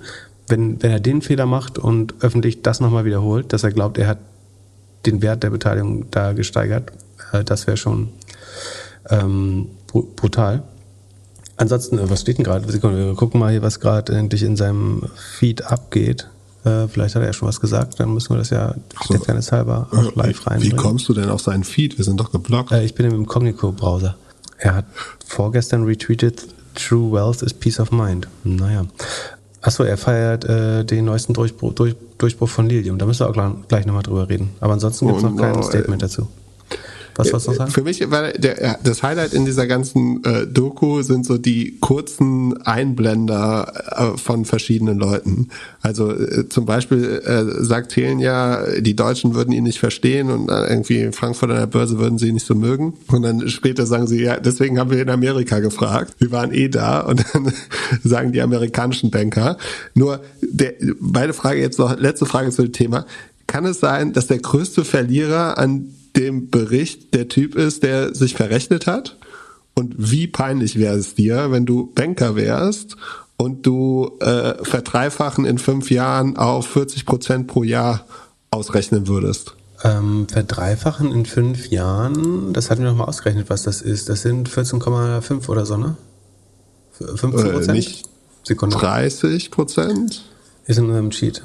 Äh, oder wir haben die untere, haben wir die untere. Also ich kann ja, dass ich derjenige bin, der nicht rechnen kann, ist auch in Ordnung. Ich habe auch keinen Anzug an und laufe nicht in Frankfurt vor Pass der auf, Börse äh, es ist 14 14,72 Prozent. Ich habe recht. Ja. Okay, dann ist 30 auf vier Jahre. Irgendwie 32 Dreifachen in oder so. Jahren, vielleicht hat er für vierfachen in drei Jahren oder so verstanden, dann wäre es richtig. Nee, es sind rund 15 Prozent. Das hatten wir ja damals bei dem Vergleich ETF. Äh, Ja, aber er hat gerechnet, es sind zwei- 200 Prozent in fünf Jahren. ach, Sekunde, fünf, äh, drei, er hat da- dann, er hat drei, dann drei X in 200. acht Jahren sind 15 Prozent. Das heißt, es ist doch mehr. Es ist eher das, was du gesagt hast.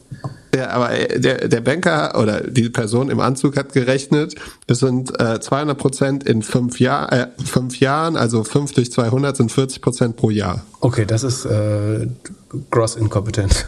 nee, das darf nicht passieren. Also da mu- musst du also damit, äh, das erinnert mich an einen Uni-Kollegen, der mal äh, in der äh, Ja, das der war in der Oktoberfest-Doku und stand vom P1 und hat da laut Hals geschrien, ich bin Stammkunde, lass mich hier rein, nach dem Oktoberfest. Das ist, glaube ich, ähnlich vernichtend. Ähm, die, die Frage ist, was wäre, wenn man Frank Thelen die Frage gestellt hätte? Der hat ja schon mal seine hast Schwäche für exponentielles. Denken schon mal an anderer Stelle äh, bewiesen, dass er, ähm, naja. Du hast dich aber auch verrechnet, mein Freund. Also Wo? Nee, ich habe äh, ich hab, äh, mich falsch erinnert, weil ich vergessen habe, dass wir fairerweise, also er hat fünf bis acht Jahre gesagt.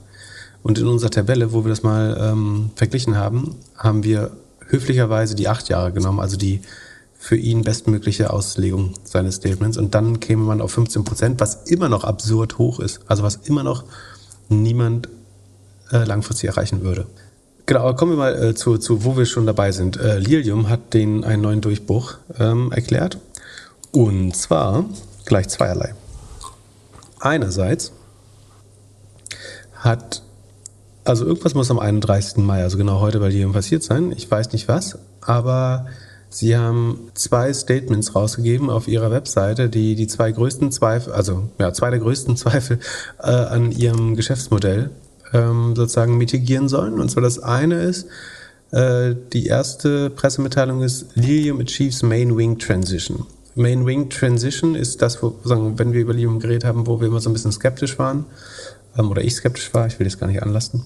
Ähm, und zwar, dass man von dem Hoverflug, also dem Schwebflug, sagen, insbesondere dem sagen, Steigen auf eine gewisse Höhe, in den Vorwärtsflug, also den Gleitflug, ähm, der dann deutlich energieärmer geschehen könnte. Also beim Hoverflug verbraucht man unheimlich viel Energie, beim so einem Hubschrauberartigen Hochfliegen, wie so eine Drohne. Und sobald man in einen eventuellen Schweb, ähm, nicht Schwebflug, Gleitflug kommen könnte, würde man nur noch 10% der Energie verbrauchen. Diese sogenannte Transition hat Lilium bisher nicht beweisen können. Jetzt sagen Sie äh, zum Stand 31.05., dass Sie das erstmals geschafft haben ein Jahr bevor sie ähm, sagen, die Zulassung erreichen wollen für ihre Flugzeuge. Und erste Umsätze fahren, wenn ich mich recht erinnere, das weiß ich aber nicht aus dem Kopf, äh, ob das 24, 23, 25 war, aber ähm, spannenderweise wird ja über jeden Furz bei Lilium ein Video gemacht auf YouTube. Ähm, von dieser Transition gibt es aber in Anführungsstrichen, äh, in Klammern noch kein Video. Das kann sich jetzt die nächsten Tage noch ändern. Vielleicht ist es noch in der Retouch, äh, wie sagt das, Schneiden. Ähm, aber Genau, also das wäre dann sozusagen schon ein Meilenstein, wenn sie das hinbekämen, erstmals, diese Transition, also dass sich die Propeller Richtung waagerecht äh, neigen und man dann vorwärts fliegt äh, im, im Gleitflug. Und das andere ist, es wird ja immer daran gezweifelt, dass die Batteriekapazität ausreicht, um überhaupt diese angestrebten 250 Kilometer oder 155 Meilen zu schaffen. Und da sagt man jetzt, man ähm, die Überschrift ist Liliums Battery Strategy Performance at Scale. Auch vom heutigen Tag kam beides äh, irgendwie sehr eilig heute raus. Und sie sagen, sie glauben, based on the simple approach we have now, um, number one, identified and licensed unique cell technology available exclusively to Lilium in commercial regional eVTOL applications that we believe will meet our specific performance requirements and achieve over 250 kilometers of physical range. Ich hoffe, das muss ich das übersetzen? Versteht man das? Ja, verstehe. Kann irgendwie fliegen. Also Sie glauben, Sie haben einzigartige äh, Batteriezellentechnologie, äh, Zugang zu einzigartiger Technologie, äh, Batteriezellentechnologie erlangt, ähm, die exklusiv zu, für Lilium ist und in kommerziellen regionalen eVTOL, also elektrisch vertikalen Take-off-Landing Applications, ähm, Anwendungen äh, zur Verfügung stehen. Und sie glauben, und ich glaube, das Wort Glauben ist bewusst gewählt, ähm, dass es ihre spezifischen Anforderungen an Performance von 250 Kilometern in physikalischer Reichweite ähm, erfüllt. Und das zweite ist a manufacturing strategy and partner with the competence to build our cells on a scale that we believe will allow us to achieve our commercial and Sustainability Goals. Also sie glauben auch einen Partner gefunden zu haben, der ihnen erlaubt, ähm, ihre ähm, kommerziellen und nachhaltigen Ziele zu erreichen. Dieser Partner stellt sich dann später raus, ist äh, ZenLabs. Das ist eine, da hat gehört, Lilium hat ungefähr ein Drittel an dieser Firma, 34,8 Prozent, glaube ich, ist das letzte, was ich lesen konnte. Dieses ZenLabs wurde von jemandem gegründet, der zuvor schon mal äh, ein ähnliches Startup hatte, nämlich Nvidia Systems. Sie hatten auch Batterietechnologie gebaut, wurden von General Motors ver nicht verklagt, aber bezichtigt, doch verklagt, glaube ich auch, ähm, die Batteriekapazitäten sagen grob falsch angegeben zu haben und nicht liefern. Also sie haben gesagt, sie schaffen eine Batterie mit 400 Kilowatt pro Kilogramm äh, Kilowattstunden pro Kilogramm. Das haben sie auch geschafft, nur dass sie nach irgendwie 40 Ladungen nur noch die Hälfte geschafft haben. Also sagen, waren einfach nicht repetitiv einsetzbar. Ähm, und sagen, um, damit Lilium überhaupt funktioniert, müssen, müssen die Batterien eine gewisse Energiedichte ähm, erreichen, sozusagen, damit das funktionieren kann. Das verspricht ZenLabs jetzt zu schaffen. Ähm, Lilium glaubt daran, hat darauf äh, basierend 35 Prozent der Firma äh, gekauft. ZenLabs hat fast exakt das gleiche C-Level-Team wie die vorherige Firma Nvidia Systems. Ähm, der Durchbruch, den sie erlangt, glauben erlangt zu haben, ist, dass sie auf eine Silikonanode äh, setzen. Statt normalerweise, ich glaube, Carbon ist die normale Anode. Ähm, also brauchst du ja zwei Gegenpole. Das eine ist immer Lithium und auf der anderen Seite ist in diesem Fall Silikon statt Carbon. Und dadurch, da kann man ein Vielfaches der Lithium-Ionen ähm, dran binden, wenn, wenn ich das richtig verstehe. Ähm, diese Firma hat ganze 15 Angestellte auf LinkedIn. Was ist sie wert? Das weiß ich ehrlich gesagt nicht. Ich weiß nur, dass Lilium ein Drittel gehört. Ähm, ja, die haben die Bewertung wahrscheinlich größtenteils allein gemacht, weil sie wahrscheinlich versucht haben, sich das zu sichern. Man kann ja maximal wohlwollend davon ausgehen, dass vielleicht haben sie Transition jetzt geschafft oder fehlt noch das Video, aber das werden sie vielleicht zeigen. Man muss dazu sagen, sie haben das äh, ohne Passagiere, also ohne Last geschafft. Also hat niemand drin gesessen. Das, also fehlen bei, es ist kein Fünfsitzer, sondern Siebensitzer. Ne? Das heißt, es fehlen sechsmal, ich glaube mit 75 Kilo rechnet man bei einer Person. Ähm, Sieben, es müssten ziemlich knapp über 525, irgendwie sowas, 500, was weiß ich, äh, Kilo sein, die dann auch mit hochgetragen werden, die es im Moment noch nicht gibt. Und als VC oder als Wachstumskapitalfinanzierer fragt man sich ja eigentlich immer so, an was muss ich glauben, damit so eine Firma funktionieren kann? Und in dem Fall muss man halt schon an eine Menge glauben. Man muss daran denken, dass die überhaupt so ein Ding zum Fliegen bekommen, dass sie diese Transition hinbekommen, was sie jetzt angeblich geschafft haben, dass sie Batterien schaffen, die das über 250 Kilometer schaffen, also hochfliegen, viel Energie verbrauchen, 250 Kilometer geradeaus fliegen, runterfliegen, viel Energie. Also das Landen braucht auch nochmal viel Energie. Dass sie außerdem einen Piloten noch mit, mitbekommen, gewichtsweise. Dass sie Gep äh, Menschen plus Gepäck mitbekommen, äh, was da schwerer wird.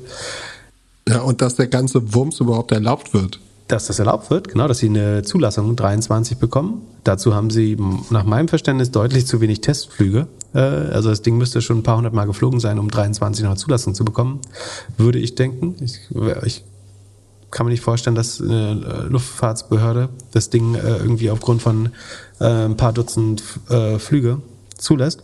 Vergleichsweise, dann musst du daran glauben, dass sie das besser machen als die Konkurrent, während Jobby inzwischen schon mehrere hundert Flüge hat und äh, schon 150 Meilen fliegen kann. Jobby Aviation, das war der Kellsback von Reed Hoffman äh, zur Erinnerung, der übrigens bei 6 Dollar notiert. Also der hat nur 40 Prozent verloren, was für ein Spec in der jetzigen Zeit relativ gut ist, während immer rund, ich glaube, 72,5 Prozent verloren hat. Also eigentlich glaubt, also bisher glaubte niemand, dass man diese Batteriekapazität hinbekäme. Also selbst wenn die jetzt die Transition hinbekommen, dann gibt es immer noch nicht die Batterien, die das über 250 Kilometer fliegen lassen und starten und landen.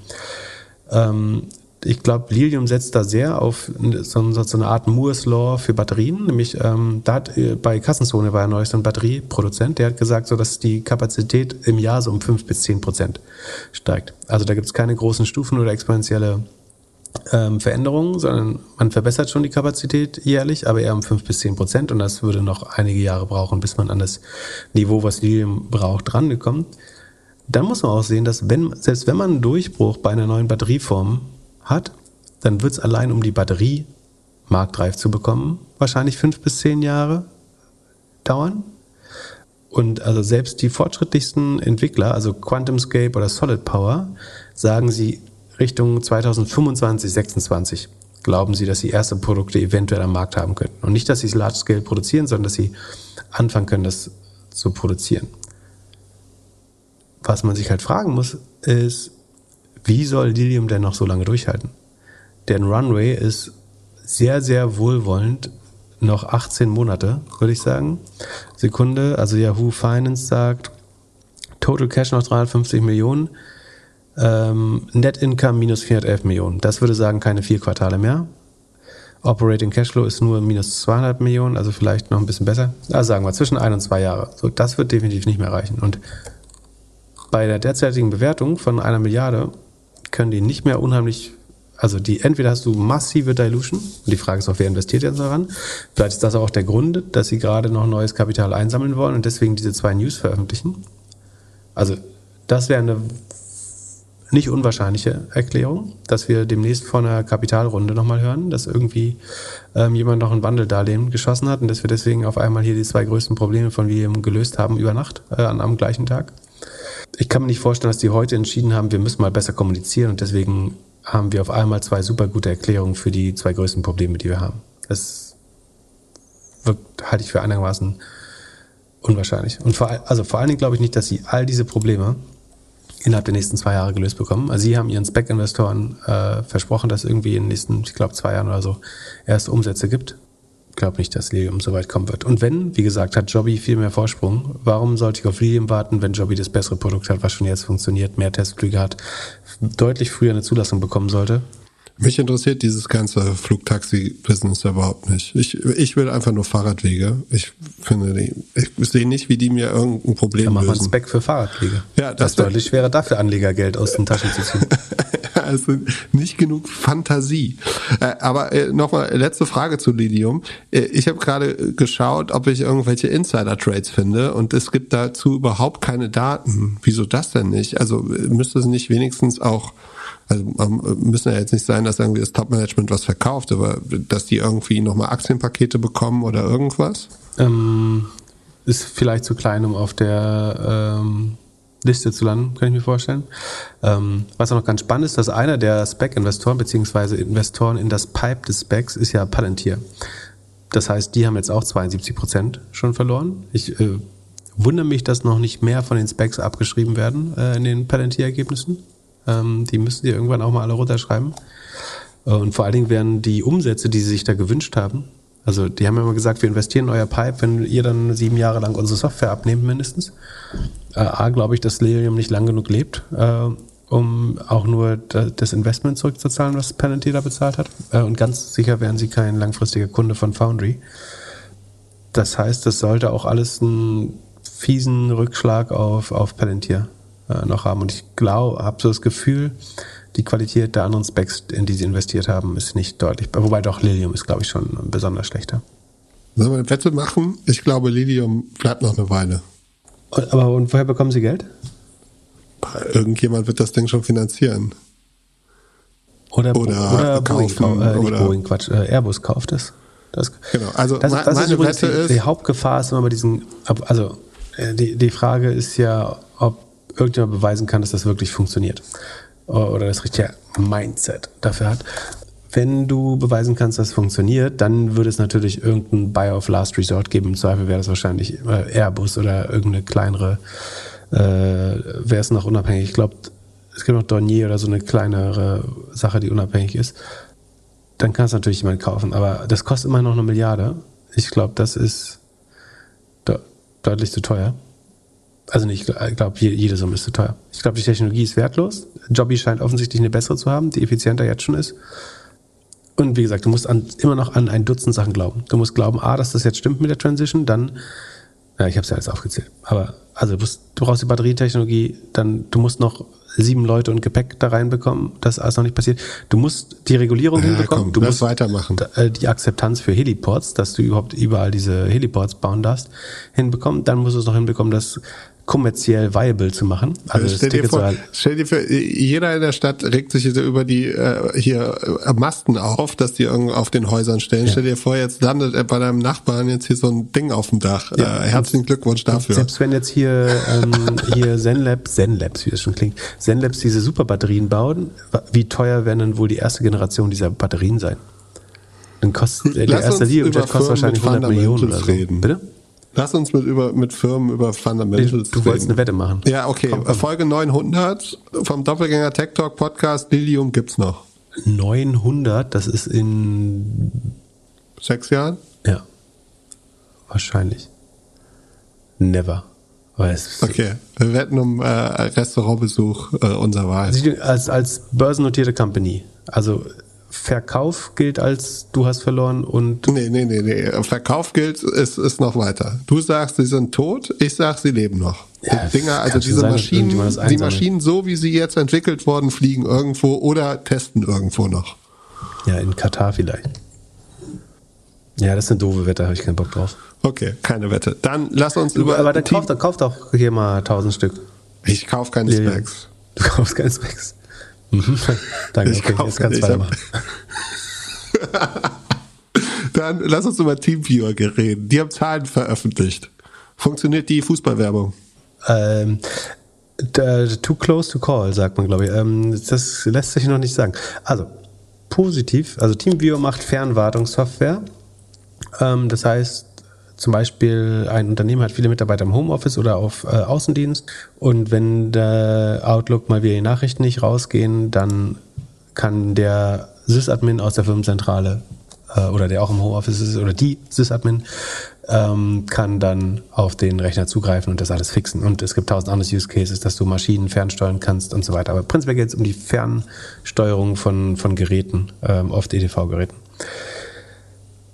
Genau, und ähm, die haben ein sehr gutes Corona-Jahr 2020 gehabt, in dem ähm, sie relativ gut gewachsen sind und brutale ähm, Deckungsbeiträge abgeliefert haben. Ähm, oder beziehungsweise ähm, Cashflows in dem Fall.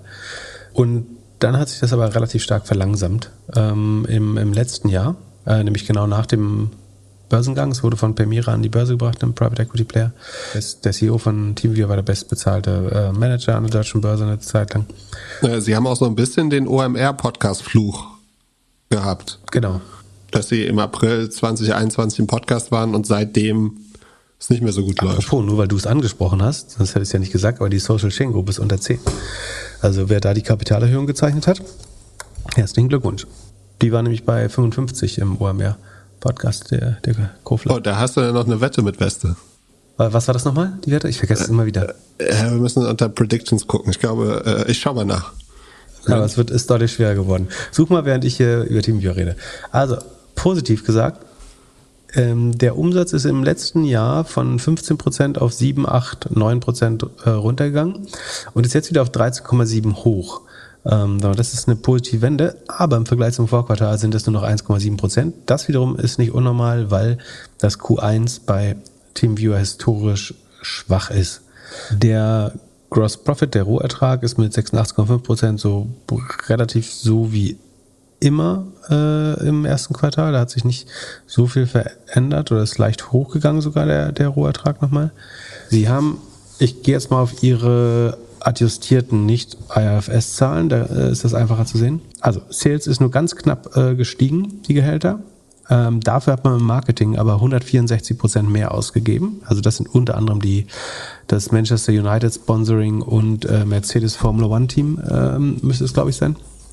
Die Forschungs- und Entwicklungskosten sind um für 43 Prozent gestiegen, äh, Gemeinkosten um 8 Prozent gestiegen, andere Kosten um 30 Prozent.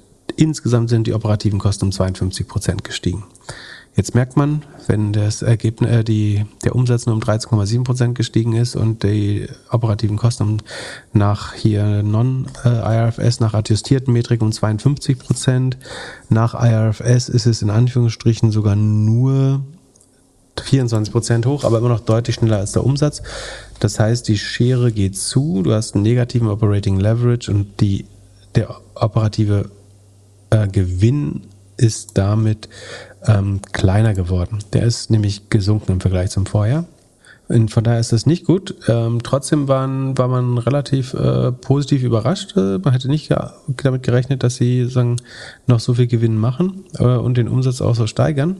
Von daher wurde es relativ gut aufgenommen. Das adjustierte EBIT äh, ist immer noch 80 Millionen, also das entspricht einer EBIT-Marge von 62 Prozent, was ganz gut ist, aber das liegt wiederum daran, dass das Q1 immer sehr stark ist. Äh, Im Sch- Jahresschnitt wäre das jetzt ein bisschen wenig. Ähm, Sie sagen nach Ihrem eigenen adjustierten äh, Dingsbums, also Sie vergleichen statt Revenue mit den IRFS OPEX vergleichen Sie Billings mit Ihren Non-IRFS, also Ihren adjustierten OPEX. Und dann kommt man auf eine EBITDA-Marge von 51 Prozent immerhin. Die war im Vorjahr aber noch bei 61, also deutlich besser. Und die- Rule of 40 fällt dann aber wieder von zuvor 40 auf jetzt nur noch 35, also runter. Und die Magic Number ist mit 0,21 eigentlich so klein, dass man sagen müsste, sie haben eher kein Product Market Fit. Das verbraucht, das liegt aber auch an den Marketing-Mehrausgaben sicherlich im Sport. Äh, Das ist schwer, die so schnell wieder reinzuholen.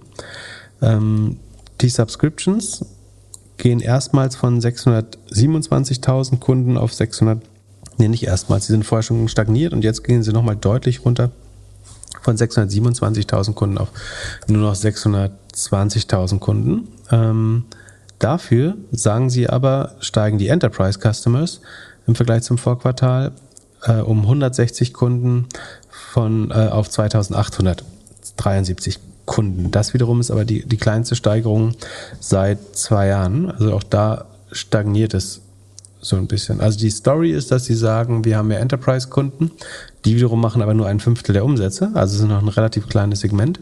Dafür verlieren wir aber ein paar der, der kleineren Kunden, weil die eh nicht die richtige Revenue Expansion haben. Sie sagen auch, dass sie eine positive, ich glaube, das ist erstmals so, dass ihre NRA, die Revenue Expansion, bei 101% liegt. Also es ist nicht mehr so, dass sie mehr, mehr Kunden verlieren oder mehr Umsatz verlieren, als sie hinzugewinnen. Ähm, das war bisher immer knapp unter 100, jetzt ist es erstmals bei 101. Das ist kein großartiger Wert, das ist äh, allenfalls ein, also kein furchtbarer Wert mehr. Ähm, das ist keine tolle Revenue Retention. Also, Andere Sache, ich habe gerade mir überlegt, äh, ob, ob die ESG-konform sind. Und wenn man dann Teamviewer und ESG-konform oder ESG so googelt, dann kommt man auch auf so eine Teamviewer Inter Investor Relations und sieht hier die Nachricht Nachhaltigkeitskriterien. Ich finde ja, man, man dürfte nicht äh, für Formel äh, in der Formel 1 werben und ESG-konform sein, finde ich, geht nicht überall. ähm, ja, ein Kriterium, aber ja. Ich glaube, es ist jetzt nicht das größte Kriterium, aber eins, was man in Betracht ziehen sollte zum Beispiel. Genau, also die NRA ist bei 99 Prozent, sehe ich gerade, also immer noch nicht über 100, komisch. Naja, die ist halt nicht großartig. Und also A, wachsen diese Enterprise-Kunden zwar gegenüber dem vorher noch um 40 Prozent, aber schon immer langsamer ähm, in absoluten und relativen Zahlen. Und gleichzeitig schrumpfen die, die kleinen Kunden und die Gefahr und die, also obwohl die Magic Number ist, wie gesagt, aber das muss man auch nochmal sagen, die Magic Number ist mit 0,21 zwar schlecht, aber die war im ersten Quartal immer noch mal deutlich schlechter. Ich würde jetzt sagen, es gibt zwei mögliche Deutungen. Also entweder ist es das beste erste Quartal, das sie seit langem hatten, weil die Magic Number überhaupt mal positiv ist im ersten Quartal. Ähm, der Operating Cashflow ist noch positiv. Adjusted EBITDA ist gesunken, wie gesagt. Das würde jetzt nicht dafür sprechen. Aber die Billings, Sekunde haben wir die Billings. Die Billings, nee, die Billings wachsen langsamer als zuvor. Also es sind sehr widersprüchliche Zahlen, würde ich sagen. Ich bin sowieso kein Teamviewer-Fan mehr. Ich habe aber mich früher mal positiv geäußert dazu, äh, gebe ich auch gern zu. Können die Damit Zahlen nicht- und ich uns beide brutal ge getäuscht, bitte? Können die Zahlen nicht gedreht sein, weil man für Formel 1 und Fußball schon bezahlt hat und das jetzt erst irgendwie konvertiert? Ja, also es ist definitiv eine Investition in Werbung, die später erst wirksam wird, aber be- ich sag einfach was Positives schlecht. Besorgniserregend ist, dass die Billings langsamer wachsen als zuvor und dass die großen Kunden langsamer wachsen als zuvor. Positiv ist, dass die Magic Number erstmals positiv ist im Q1, die ist sonst immer negativ im Q1. Ähm, dass man ein bisschen negativ verwässert wird, die Aktien, es gibt weniger Aktien nicht mehr. Und negativ ist noch, dass das Quartals, ach nee, das ist ja immer schlecht im Q1, dass die Marketingkosten explodieren. Ähm, das ist schon ähm, kompliziert. Und ich traue dem dieser Transition von Kleinkunden zu Enterprise-Kunden. Ich glaube nicht, du kannst so einfach entscheiden, wir machen jetzt Enterprise-Kunden bei TeamViewer. Und es ist, ich will das nicht unterstellen, aber es gibt schon immer so die Gefahr, dass man sagt, wir holen uns jetzt irgendwie im Ausland einen Reseller und der verkauft einfach an ganz viele kleine Kunden und wir listen den als einen großen Kunden. Und damit haben wir pro forma und für den ist die Revenue Expansion dann einfacher zu schaffen, weil der einfach immer mehr kleine Kunden hinzugewinnen kann. Dadurch wächst der Umsatz dieses Großkunden, also so eine Art Agentur. Verstehst du, was ich meine? Yes. Und das wäre zum Beispiel, also wenn du kennst ja auch so ein bisschen die Governance-Probleme, was, also für TeamViewer wird ja durchaus auch für viele Scam-Modelle leider äh, eingesetzt. Und die scheinen das nicht effektiv zu schaffen, zu unterbinden. Und auch da könnten Reseller natürlich ein Problem sein. Also, dass du sagen, irgendein Softwarehaus oder Systemintegrator in Indien sagt, so, wir vergeben Lizenzen dafür und dann nutzen das irgendwelche Scam-Buden. Deswegen habe ich nicht so 100% Konfidenz in die Zahlen. Aber es ist zu, zu, zu viele Mixed-Signale, um jetzt da irgendwas rauszulesen. Dann lass zurückgehen auf die Social Chain Wette. Was man schon, Sekunde, was man schon sagen muss, ist, dass die Company aber immer noch Cash produziert ne, am Laufenden. Also ähm, der Cashflow ist noch brutal gut. Also ist jetzt kein Pleitekandidat oder so, nicht falsch verstehen. Das, ja, also was einfach fehlt, ist die Wachstumsfantasie. Wahrscheinlich super. Bitte? In jetzigen Zeiten wahrscheinlich super, oder? Cash ist doch King. Also auf jeden ja, Fall sie sind Geld sehr stark runtergekommen, aber ich glaube, vom jetzigen Level werden sie nicht mehr so weit fallen. Also sie wachsen halt sehr moderat mit ihren knapp zweistellig ähm, und werfen viel Cash ab. Sie müssen halt die, Cash, die Kosten noch besser in den Griff bekommen. Sie sagen, sie wollen jetzt schon wieder investieren.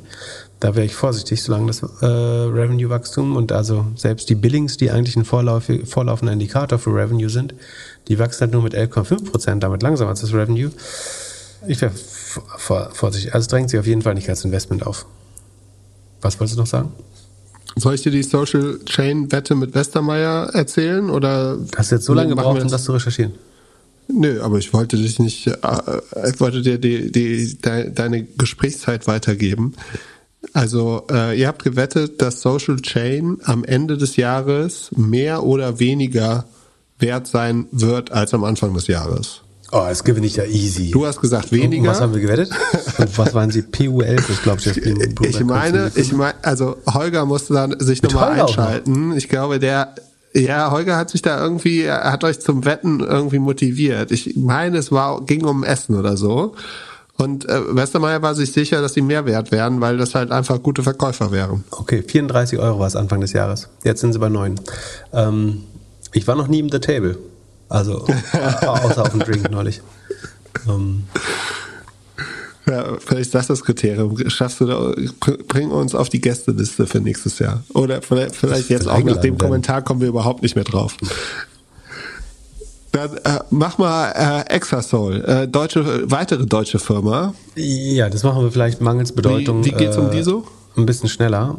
Exasol ist die High-Performance-Datenbank, äh, wollen es immer wieder Leute glauben machen, hat ein volumenabhängiges Modell wie äh, MongoDB oder äh, Snowflake auch. Der Umsatz im Q1, oder sie, sie geben das, äh, nee, der Umsatz ist von 6,1 auf 7,7 Millionen gesteigert worden, um 25 Prozent.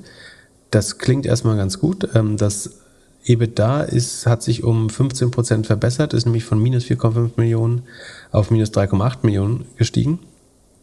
Was man aber schon sagen muss, ist, dass Exazoll ein Quartal zuvor noch genauso viel Umsatz wie Verlust gemacht hat. Äh, nee, adjust, genauso viel adjustiertes EBITDA gemacht hat wie Umsatz. Nämlich da hatten sie 8,1 Prozent, äh, 8,1 Millionen Umsatz gemacht im Q4 letzten Jahres und fast 8 Millionen Adjusted EBITDA. Ähm, das hat sich jetzt, wie gesagt, ein bisschen verbessert. Sie machen nur noch 3,8, das ist auch wie gesagt aber adjustiert, 3,8, minus 3,8 Millionen adjustiertes EBITDA, also Verlust ähm, bei 7,7 Millionen Revenue. Da hört man aber auch 8,1, 7,7. Das heißt, sie sind geschrumpft gegenüber dem Vorquartal. Das wiederum liegt eben an dem volumenabhängigen, äh, an der volumenabhängigen Abrechnung. Das heißt, das ist im Q1 immer ein bisschen schwacher als Q4. Ähm, aber wie gesagt, das ist nicht Hypergrowth mit 25 Prozent und gleichzeitig verliert man viel zu viel Geld, meiner Meinung nach. Und auch hier liegt die Erlösung in der Sekunde, muss ich mal gucken, in der Cash-Position. Ach nee, das sagen Sie selber, Sekunde.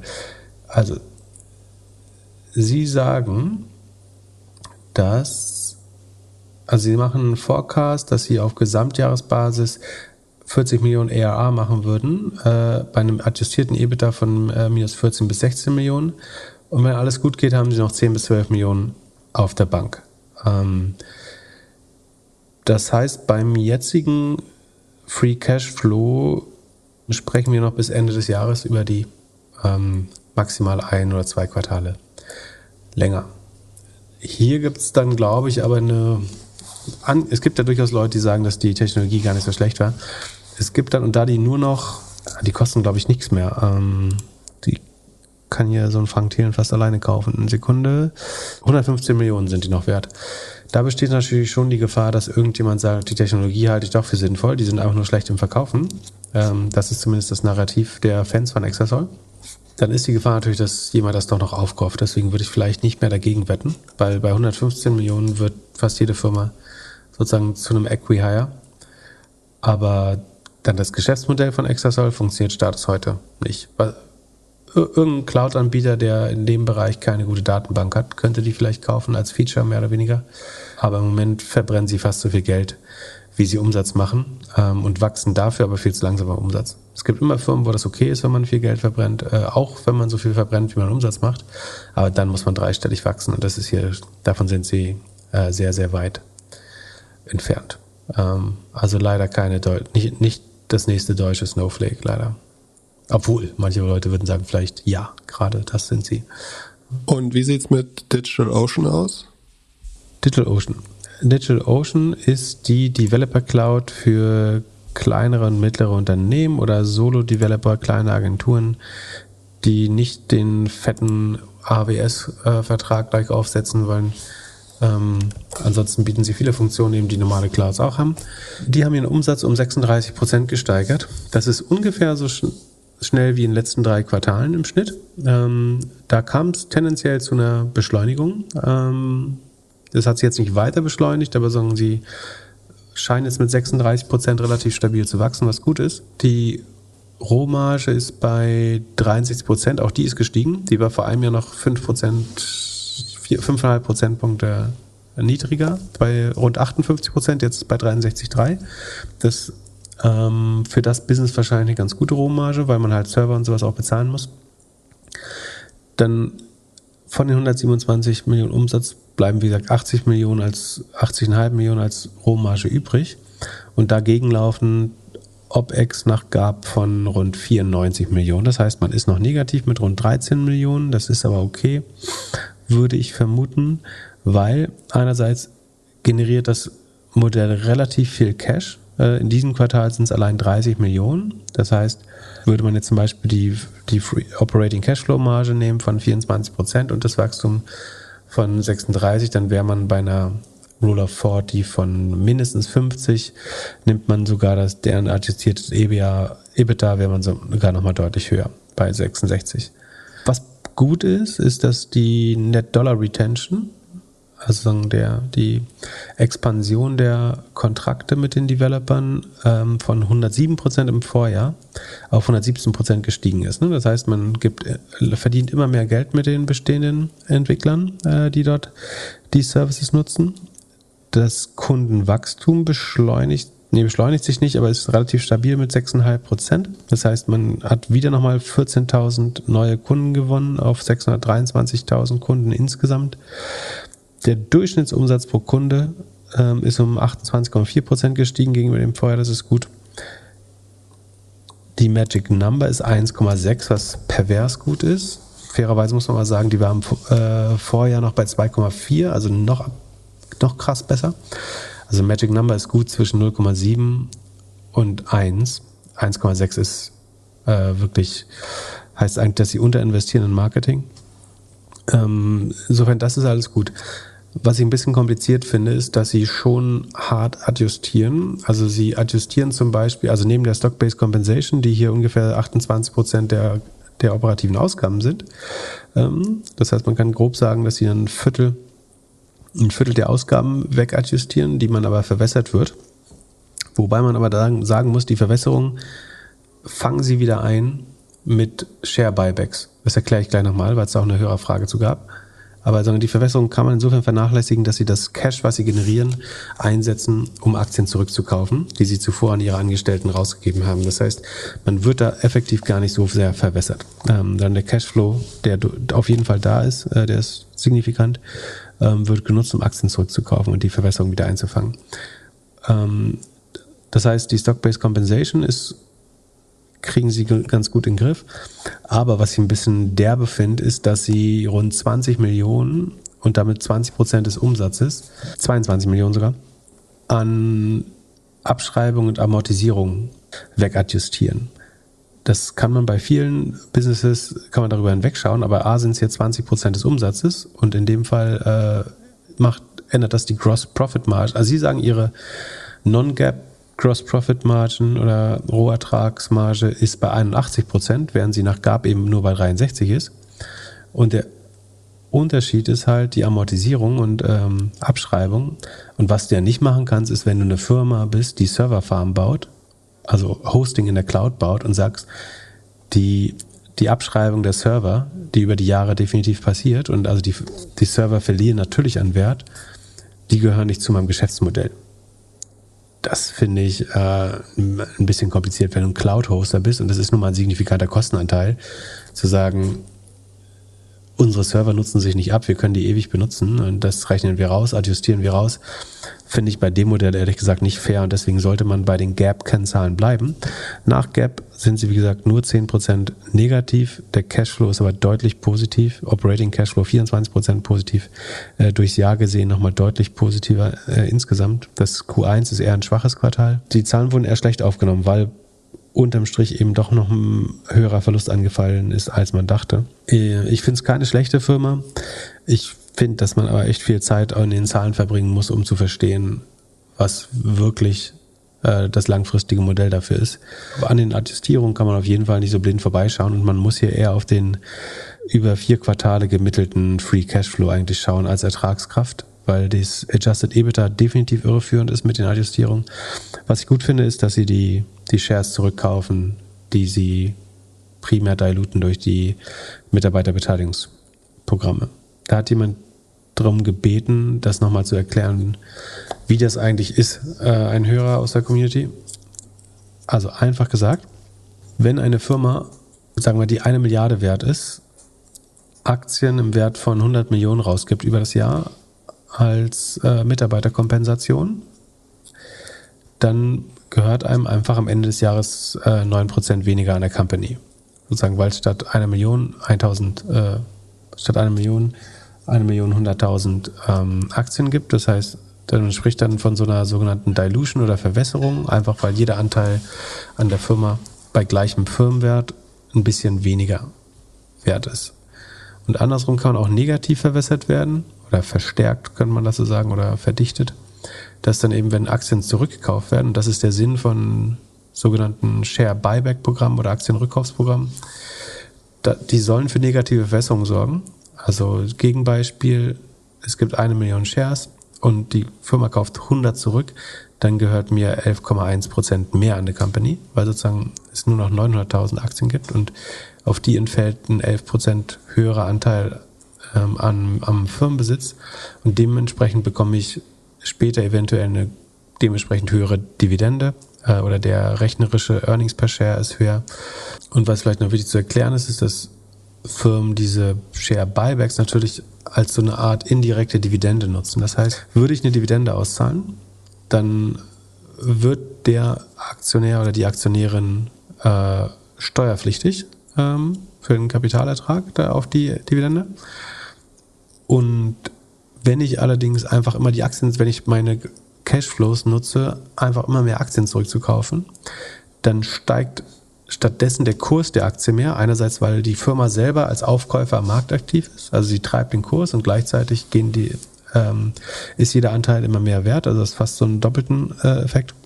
Ähm, das ist für einen Aktionär, der langfristig investiert ist, eigentlich fast interessanter, als eben ständig die Dividenden rauszuholen und damit steuerpflichtig zu werden. Weil Du kannst immer darauf hoffen, dass du irgendwann mal einen Tax-Holiday bekommst, wo du gerade keine, also das sagen wir sowas wie die Spekulationsfrist wieder eingeführt wird und dass nach zehn Jahren Aktiengewinne steuerfrei werden. Dann hättest du das komplett steuerfrei. In, in manchen Ländern ist es äh, ja auch ganz ähnlich.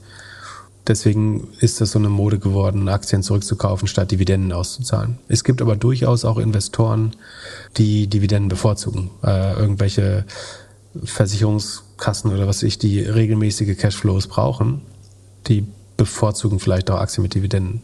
Generell scheint mir aber, dass die großen, großen Vermögensverwalter eher eine Präferenz für die Share Buybacks haben und deswegen wird sich regelmäßig dafür eingesetzt, dass man Aktienrückkaufsprogramme macht, statt Dividenden auszuzahlen.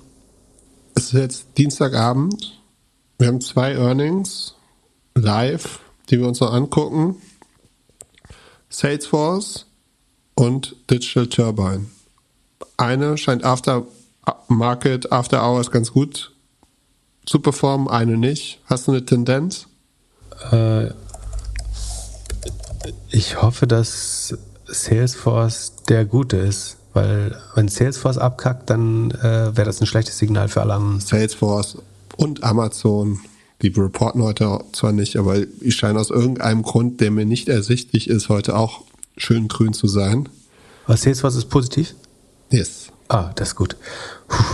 Ähm, weil wenn Salesforce äh, als einer der größten oder der größte Cloud-Titel wahrscheinlich oder mit einer der größten Cloud-Titel äh, schlecht abliefert, dann wäre das ein Problem für die ganze Branche. Dann würde äh, Pip alles verkaufen. Nee, nee, nee, aber ähm, Digital Turbine kann ich besser verkraften, wenn die nicht äh, outperformen, als wenn Salesforce ähm, irgendwie grob underperformt. So, ähm, schauen wir mal rein. Also, Salesforce konnte seinen Umsatz um 24,3% steigern auf 7,4 Milliarden. Also 24% kosten, klingt nicht viel, aber 7,4 Milliarden sind anderthalb Milliarden allein mehr als im Vorjahr. Es müsste der größte Cloud-Software-Konzern der Welt sein, wenn ich mich nicht irre. Ähm, relativ deutlich sogar. Die Gross Margin geht leicht runter auf 72,4 Prozent. Ähm, die Ausgaben gehen ein bisschen hoch. Ähm, die operative Marge ist kleiner als im Vorjahr, aber besser als im Q4, was relativ schlecht war mit nur 15% operativer Marge. Und die ist jetzt auf 17,6% hochgegangen. Ähm, deswegen, und es gab eine positive Veränderung des Outlooks, was Profitabilität ausgeht. Das hat der Markt gemacht, deswegen geht die Aktie jetzt nachbörslich erstmal hoch. Rule of 40 ist man wieder knapp drüber, ist wirklich krass, wie, wie eng Salesforce es immer schafft. Die Remaining Performance Obligations, äh, also sagen, das bereits verkaufte Revenue, was noch nicht abgerufen wurde, das geht leicht runter, aber das ist auch saisonal. Nee, es passiert im Q1 immer. Ähm, also Q1 ist immer relativ schwach, was äh, neues Revenue angeht, aber stark, was Cashflow angeht. Der Cashflow ist nämlich 3,7 Milliarden allein. Das ist mehr als die Hälfte des Revenues, aber das ist nur im Q1 so stark. Aber im, also natürlich ist Salesforce auch sonst Cashflow positiv. Nach Gap ist die operative Marge nur 0,3 Prozent, ähm, also gerade mal so profitabel. Aber wie gesagt, der Cashflow ist jetzt ähm, einfach 50 Prozent des Revenues im Q1 äh, und über das Gesamtjahr müssten es so 20 Prozent mindestens sein. Das heißt, man ist schon deutlich ähm, profitabel, wenn man es auf Cash-Basis sieht. Earnings per Share ist auch positiv. Magic Number ist mit 0,1 relativ klein, aber auch das ist eine Saisonalität. Es ist im Q1 bei Salesforce immer schwach. Das Q2, 3, 4 wird wahrscheinlich dann wieder über, deutlich über 0,5 äh, landen, wenn alles gut geht. Ähm, fürs Q1 ist es relativ äh, normal.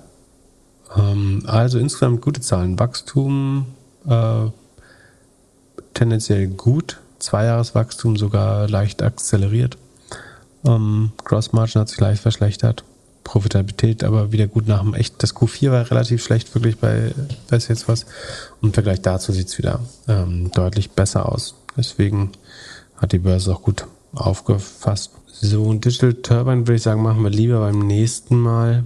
Ähm, das haben wir noch nicht im Sheet, dann würde ich es nochmal in Sheet, äh, machen wir Notiz, dass wir es äh, in Sheet eintragen und dann machen wir es äh, lieber richtig. Also die haben sich verdoppelt, aber das ist langsamer als ähm, bisher und da müssen wir genau gucken, unter welchen Bedingungen das passiert ist, äh, damit wir es ordentlich bewerten können. Super. Dann äh, im Laufe der Woche haben wir noch ein paar Earnings. Irgendwas, auf das du sehr gespannt schaust. Ähm, C3 AI, oh ja, MongoDB, oh ja. UiPath, Elastic, Okta, Asana, Samsara, oh, oh. CrowdStrike. Wow. Sekunde. GameStop. Also GameStop schauen wir uns nicht an. Der, C3AI finde ich spannend. Äh, da bin ich ja äh, Dauerbär. MongoDB äh, haben sich viele gewünscht, können wir uns mal genauer angucken. Das äh, ist ein schönes volumenbasiertes Modell. UiPath bin ich auch relativ bearish. Elastic spannend, Okta spannend, Asana spannend, Samsara spannend, CrowdStrike spannend. Super Woche nochmal. Ähm, aber wir schauen trotzdem, dass wir nicht nur Earnings äh, machen, sondern schickt uns gerne noch ein paar Hörerfragen ähm, zu allen Themen, wo wir einigermaßen kompetent sind. Oder auch nicht. Schreibt uns eine E-Mail an podcast.doppelgänger.io oder in unserer Discord-Community und habt einen schönen Tag. Bis Samstag. Bis Peace. dann. Ciao, ciao.